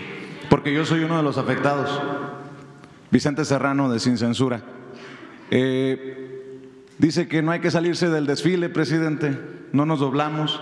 Yo he decidido no cambiar mi teléfono a pesar de que Guacamaya Leaks y algunos otros eh, eh, cuentas en redes sociales han hecho público mi teléfono. Eh, me solidarizo desde la doctora Sheinbaum, Jesús, Jorge Gómez Naredo, otros compañeros periodistas que han sido exhibidos. Pero usted decía al principio cuando llegó que lo mejor es lo peor que se va a poner. Reflexione sobre eso, presidente, porque estos ataques o la oposición o aquellos que nos llaman paleros, algunos como su servidor, no debaten, atacan. Uno de los afectados también su hijo eh, mayor, a quien, con quien también me solidarizo. ¿Qué hay detrás de esto, presidente? Yo me pregunto a veces qué necesidad de que le mienten la madre a uno, que le griten chairo mugroso, como si fueran niños chiquitos y niños berrinchudos. ¿Qué ve detrás de esto, presidente? Y esta reflexión sobre ataques versus debate. Mire, no hay que temer, no hay que preocuparse. Eh, no pasa nada.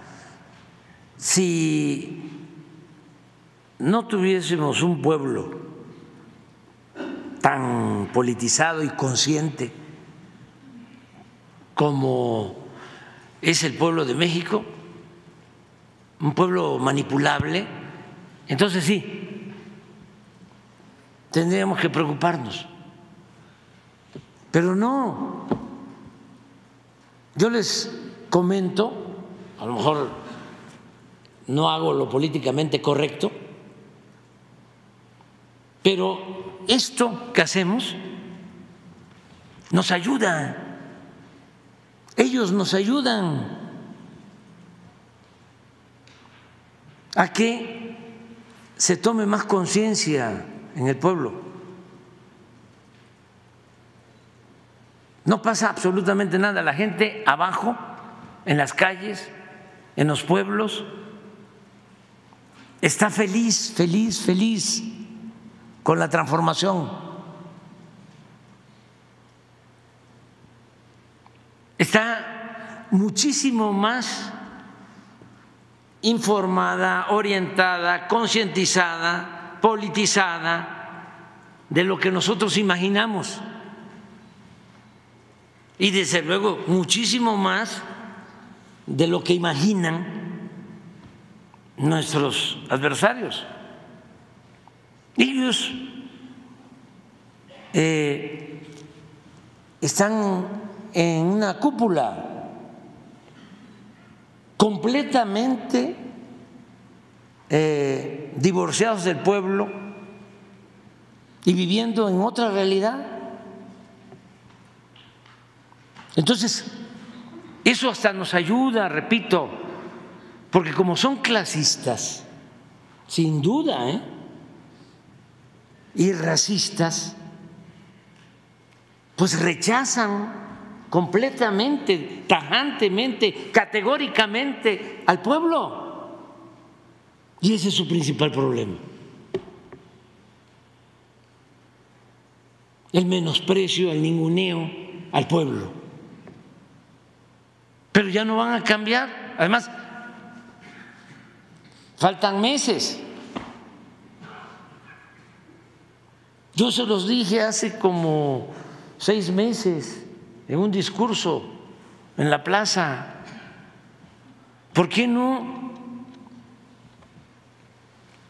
rectifican? Es de sabios cambiar de opinión. Y en vez de seguir ofendiendo al pueblo, pensando de que el pueblo es tonto, manipulable, empiecen por entender al pueblo, por respetar al pueblo y si se puede, por querer al pueblo. Ténganle amor al pueblo y así les va a ir bien. Pero no, lo que Natura no da, Harvard no otorga.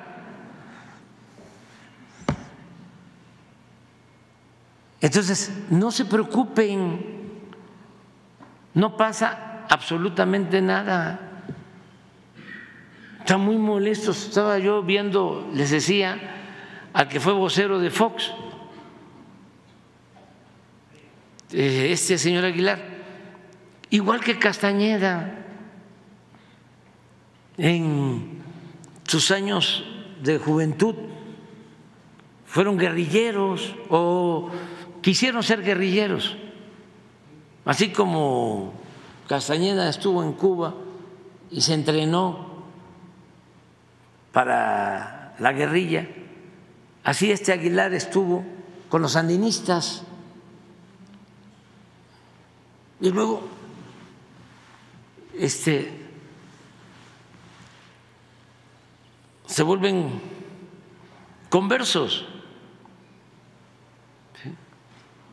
y son de lo peor, porque el que es de derecha, conservador, de alcurnia, pues ese toda la vida. Ha actuado así, pero estos en algún tiempo fingieron estar del lado del pueblo, de ahora están del lado de los corruptos y de las hegemonías del extranjero. Y así muchos otros. Entonces, no hay que preocuparse.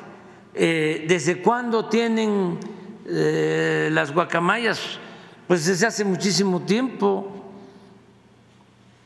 En la elección todavía de el 18 estaba el Pejelic. Acuérdense, la operación Berlín y guerra sucia.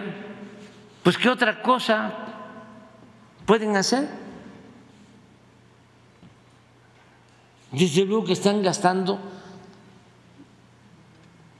miles de millones de pesos. Si acaso sería bueno la investigación de ver, sí, de dónde está saliendo tanto dinero para el manejo de robots. ¿Cómo es posible, no, repito, de que eh, AMLO, narco presidente, 300 millones de vistas? ¿Cómo? Ya se demostró aquí por los especialistas que son robots. Pues todo eso cuesta mucho. ¿Y qué hizo Google? ¿Cómo se llaman los que nos censuraron? YouTube. YouTube. ¿Qué hicieron? ¿O no pasa por ahí? Lo de los robots. No, bueno, eso no, porque es otra Esa es otra cosa.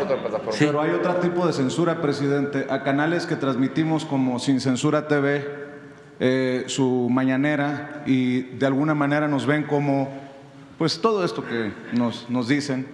A nosotros sí nos han tumbado el canal, con cerca de más de dos millones de suscriptores. Por, esta, por este video que le bajaron a usted, a nosotros sí nos suspendieron por una semana y no podemos transmitir, no podemos subir absolutamente nada. Es una, una censura, es un acto de censura clara. Si no contra usted, porque obviamente no se van a, perdón por la expresión, a poner a las patadas con Sansón, pues con nosotros los más pequeños sí, presidente.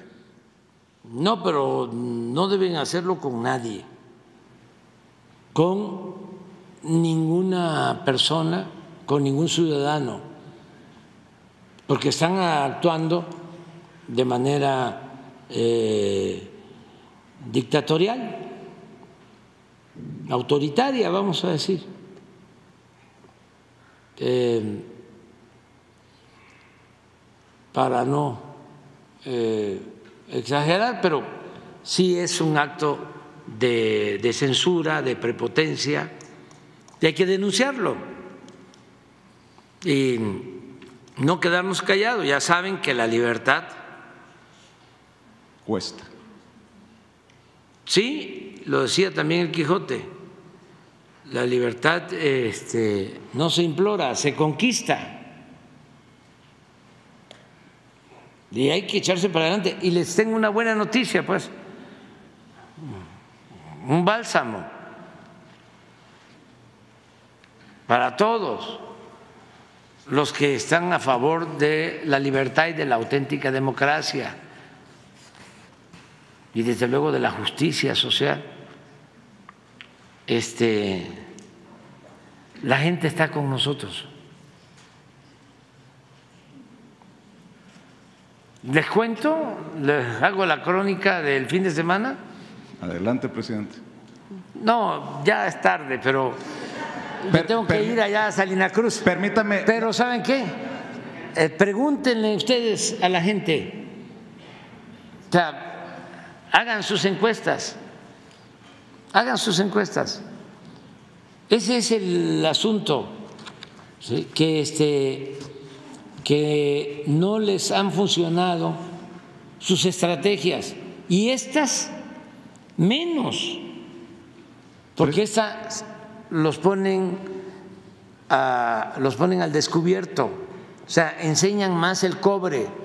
Presidente, permítame, por estas investigaciones basadas en reportes de la DEA, yo sí tengo información sobre espionaje o investigaciones sobre usted y sobre sus allegados que sí son concluyentes. Para esos farsantes que se dicen periodistas de investigación, yo le quiero pedir que me confirme si usted sabe de esto y si no lo sabía, que solicite informes. De acuerdo a una persona que analizó los documentos a, los que le voy a mencionar, eh, previo a las elecciones de 2006 y 2018, la inteligencia militar, lo mismo que la inteligencia naval en 2012, realizaron análisis exhaustivos de su carrera política con todos los medios a su alcance, incluyendo legales e ilegales, realizando un seguimiento de sus actividades personales, de su familia y de su entorno cercano, lo mismo que de sus principales colaboradores, destacando una revisión a sus finanzas personales. En las tres investigaciones el resultado fue siempre el mismo. López Obrador no estaba, nunca ha estado, relacionado con actividades fuera de la ley, al igual que los objetivos seleccionados a las indagaciones de inteligencia militar e inteligencia naval.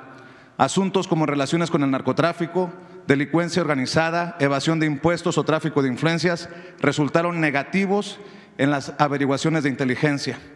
El producto de las investigaciones fue entregado en manos de los secretarios en ese entonces de la Defensa Nacional y Marina Armada de México y a los jefes del Estado Mayor Presidencial de los respectivos gobiernos, quienes lo discutieron con los presidentes de la época. Presidente, ¿usted sabía de este espionaje, de estas investigaciones antes de las elecciones? Eso quiere decir que lo investigaron o lo espiaron Fox, Calderón y Peña Nieto. Y si realmente hay forma de contrastar estas investigaciones cerradas por la DEA, sería con estas investigaciones de inteligencia del gobierno mexicano, de sus contrincantes, de sus rivales políticos, presidente. Si no sabía de esto, ¿puede solicitar información y que se dé a conocer? Bueno, este, debe de haber esa información, debe de, debe de existir. Yo soy investigado, bueno, hasta el finado Nazararo me investigó, tengo mi expediente de cuando la policía, este, la Policía Federal de Seguridad, Nazararo, desde 1978-79, que me pone ahí de que soy del Partido Comunista, cuando yo era yo director del Instituto Nacional Indigenista. Ahí viene en mi libro, ahí lo cuento, pero les voy a comentar algo, que independientemente de los informes oficiales, que es real, porque yo tengo como principio no mentir, no robar y no traicionar. No les voy a mentir. Eh, se reúne Salinas con un empresario que no voy a decir el nombre, porque pues ya soy como el New York Times, ¿no? no puedo revelar mis fuentes. Este, pero existe. ¿eh? Y ahí está. Seguramente ahorita hasta nos está escuchando. Y Salinas lo sabe bien. Y lo fue a visitar a Salinas. Ya no estaba Salinas. Yo creo que ya había regresado después de, de Fox, porque también para los jóvenes, Fox dijo que iba a investigar a Salinas y a toda la familia. Y que iba a investigar los crímenes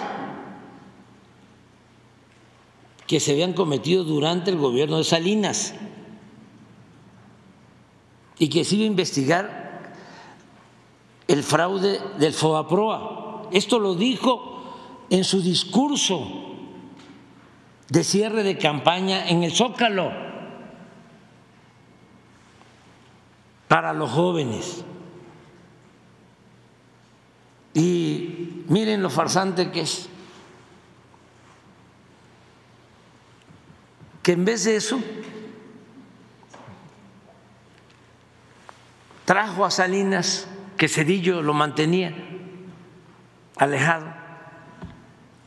Salinas primero se fue a Cuba y luego se fue a Irlanda. Y porque cuando quiso regresar con Cedillo, López Dóriga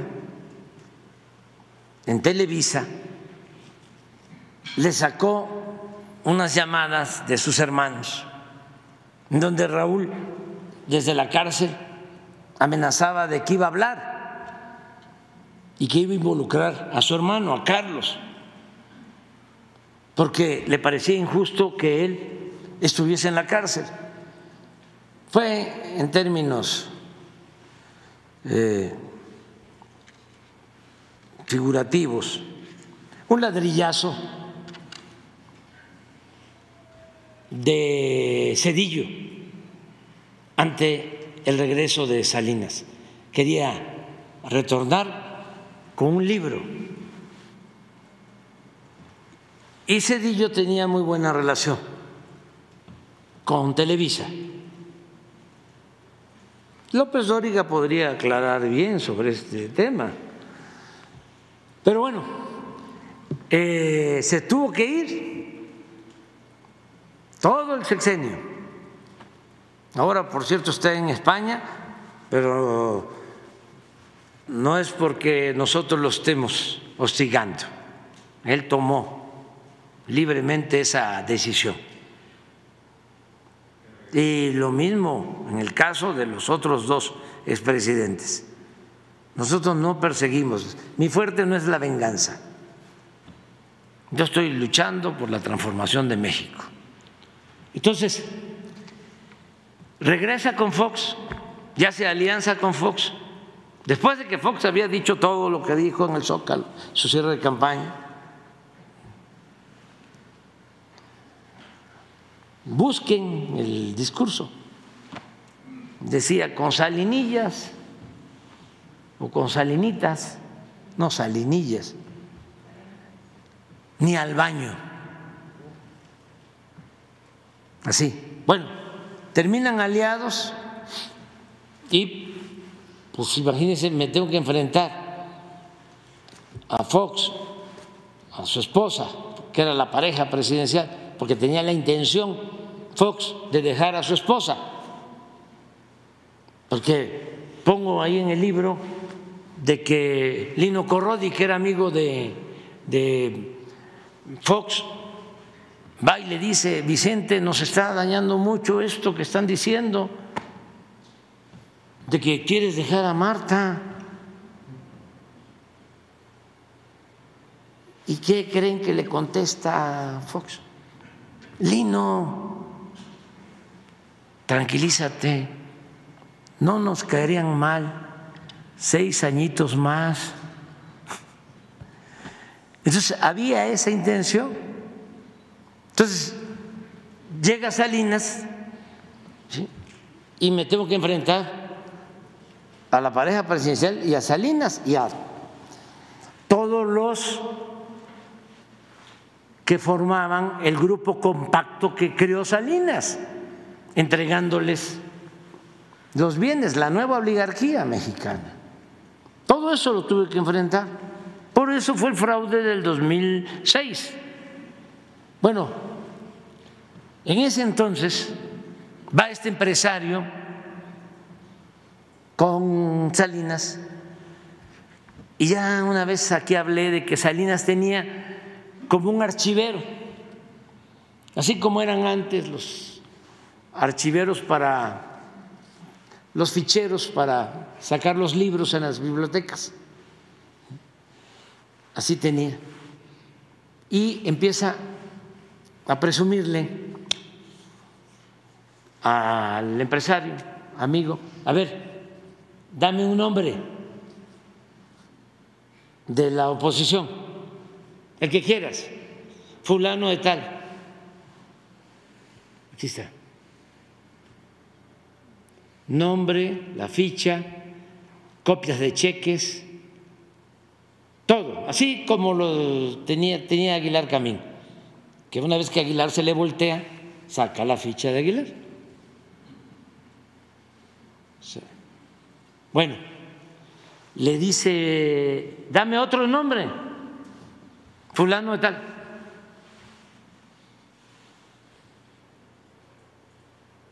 Otro, a ver, Andrés Manuel López Obrador. No, ese no lo tengo. Y por eso es peligroso.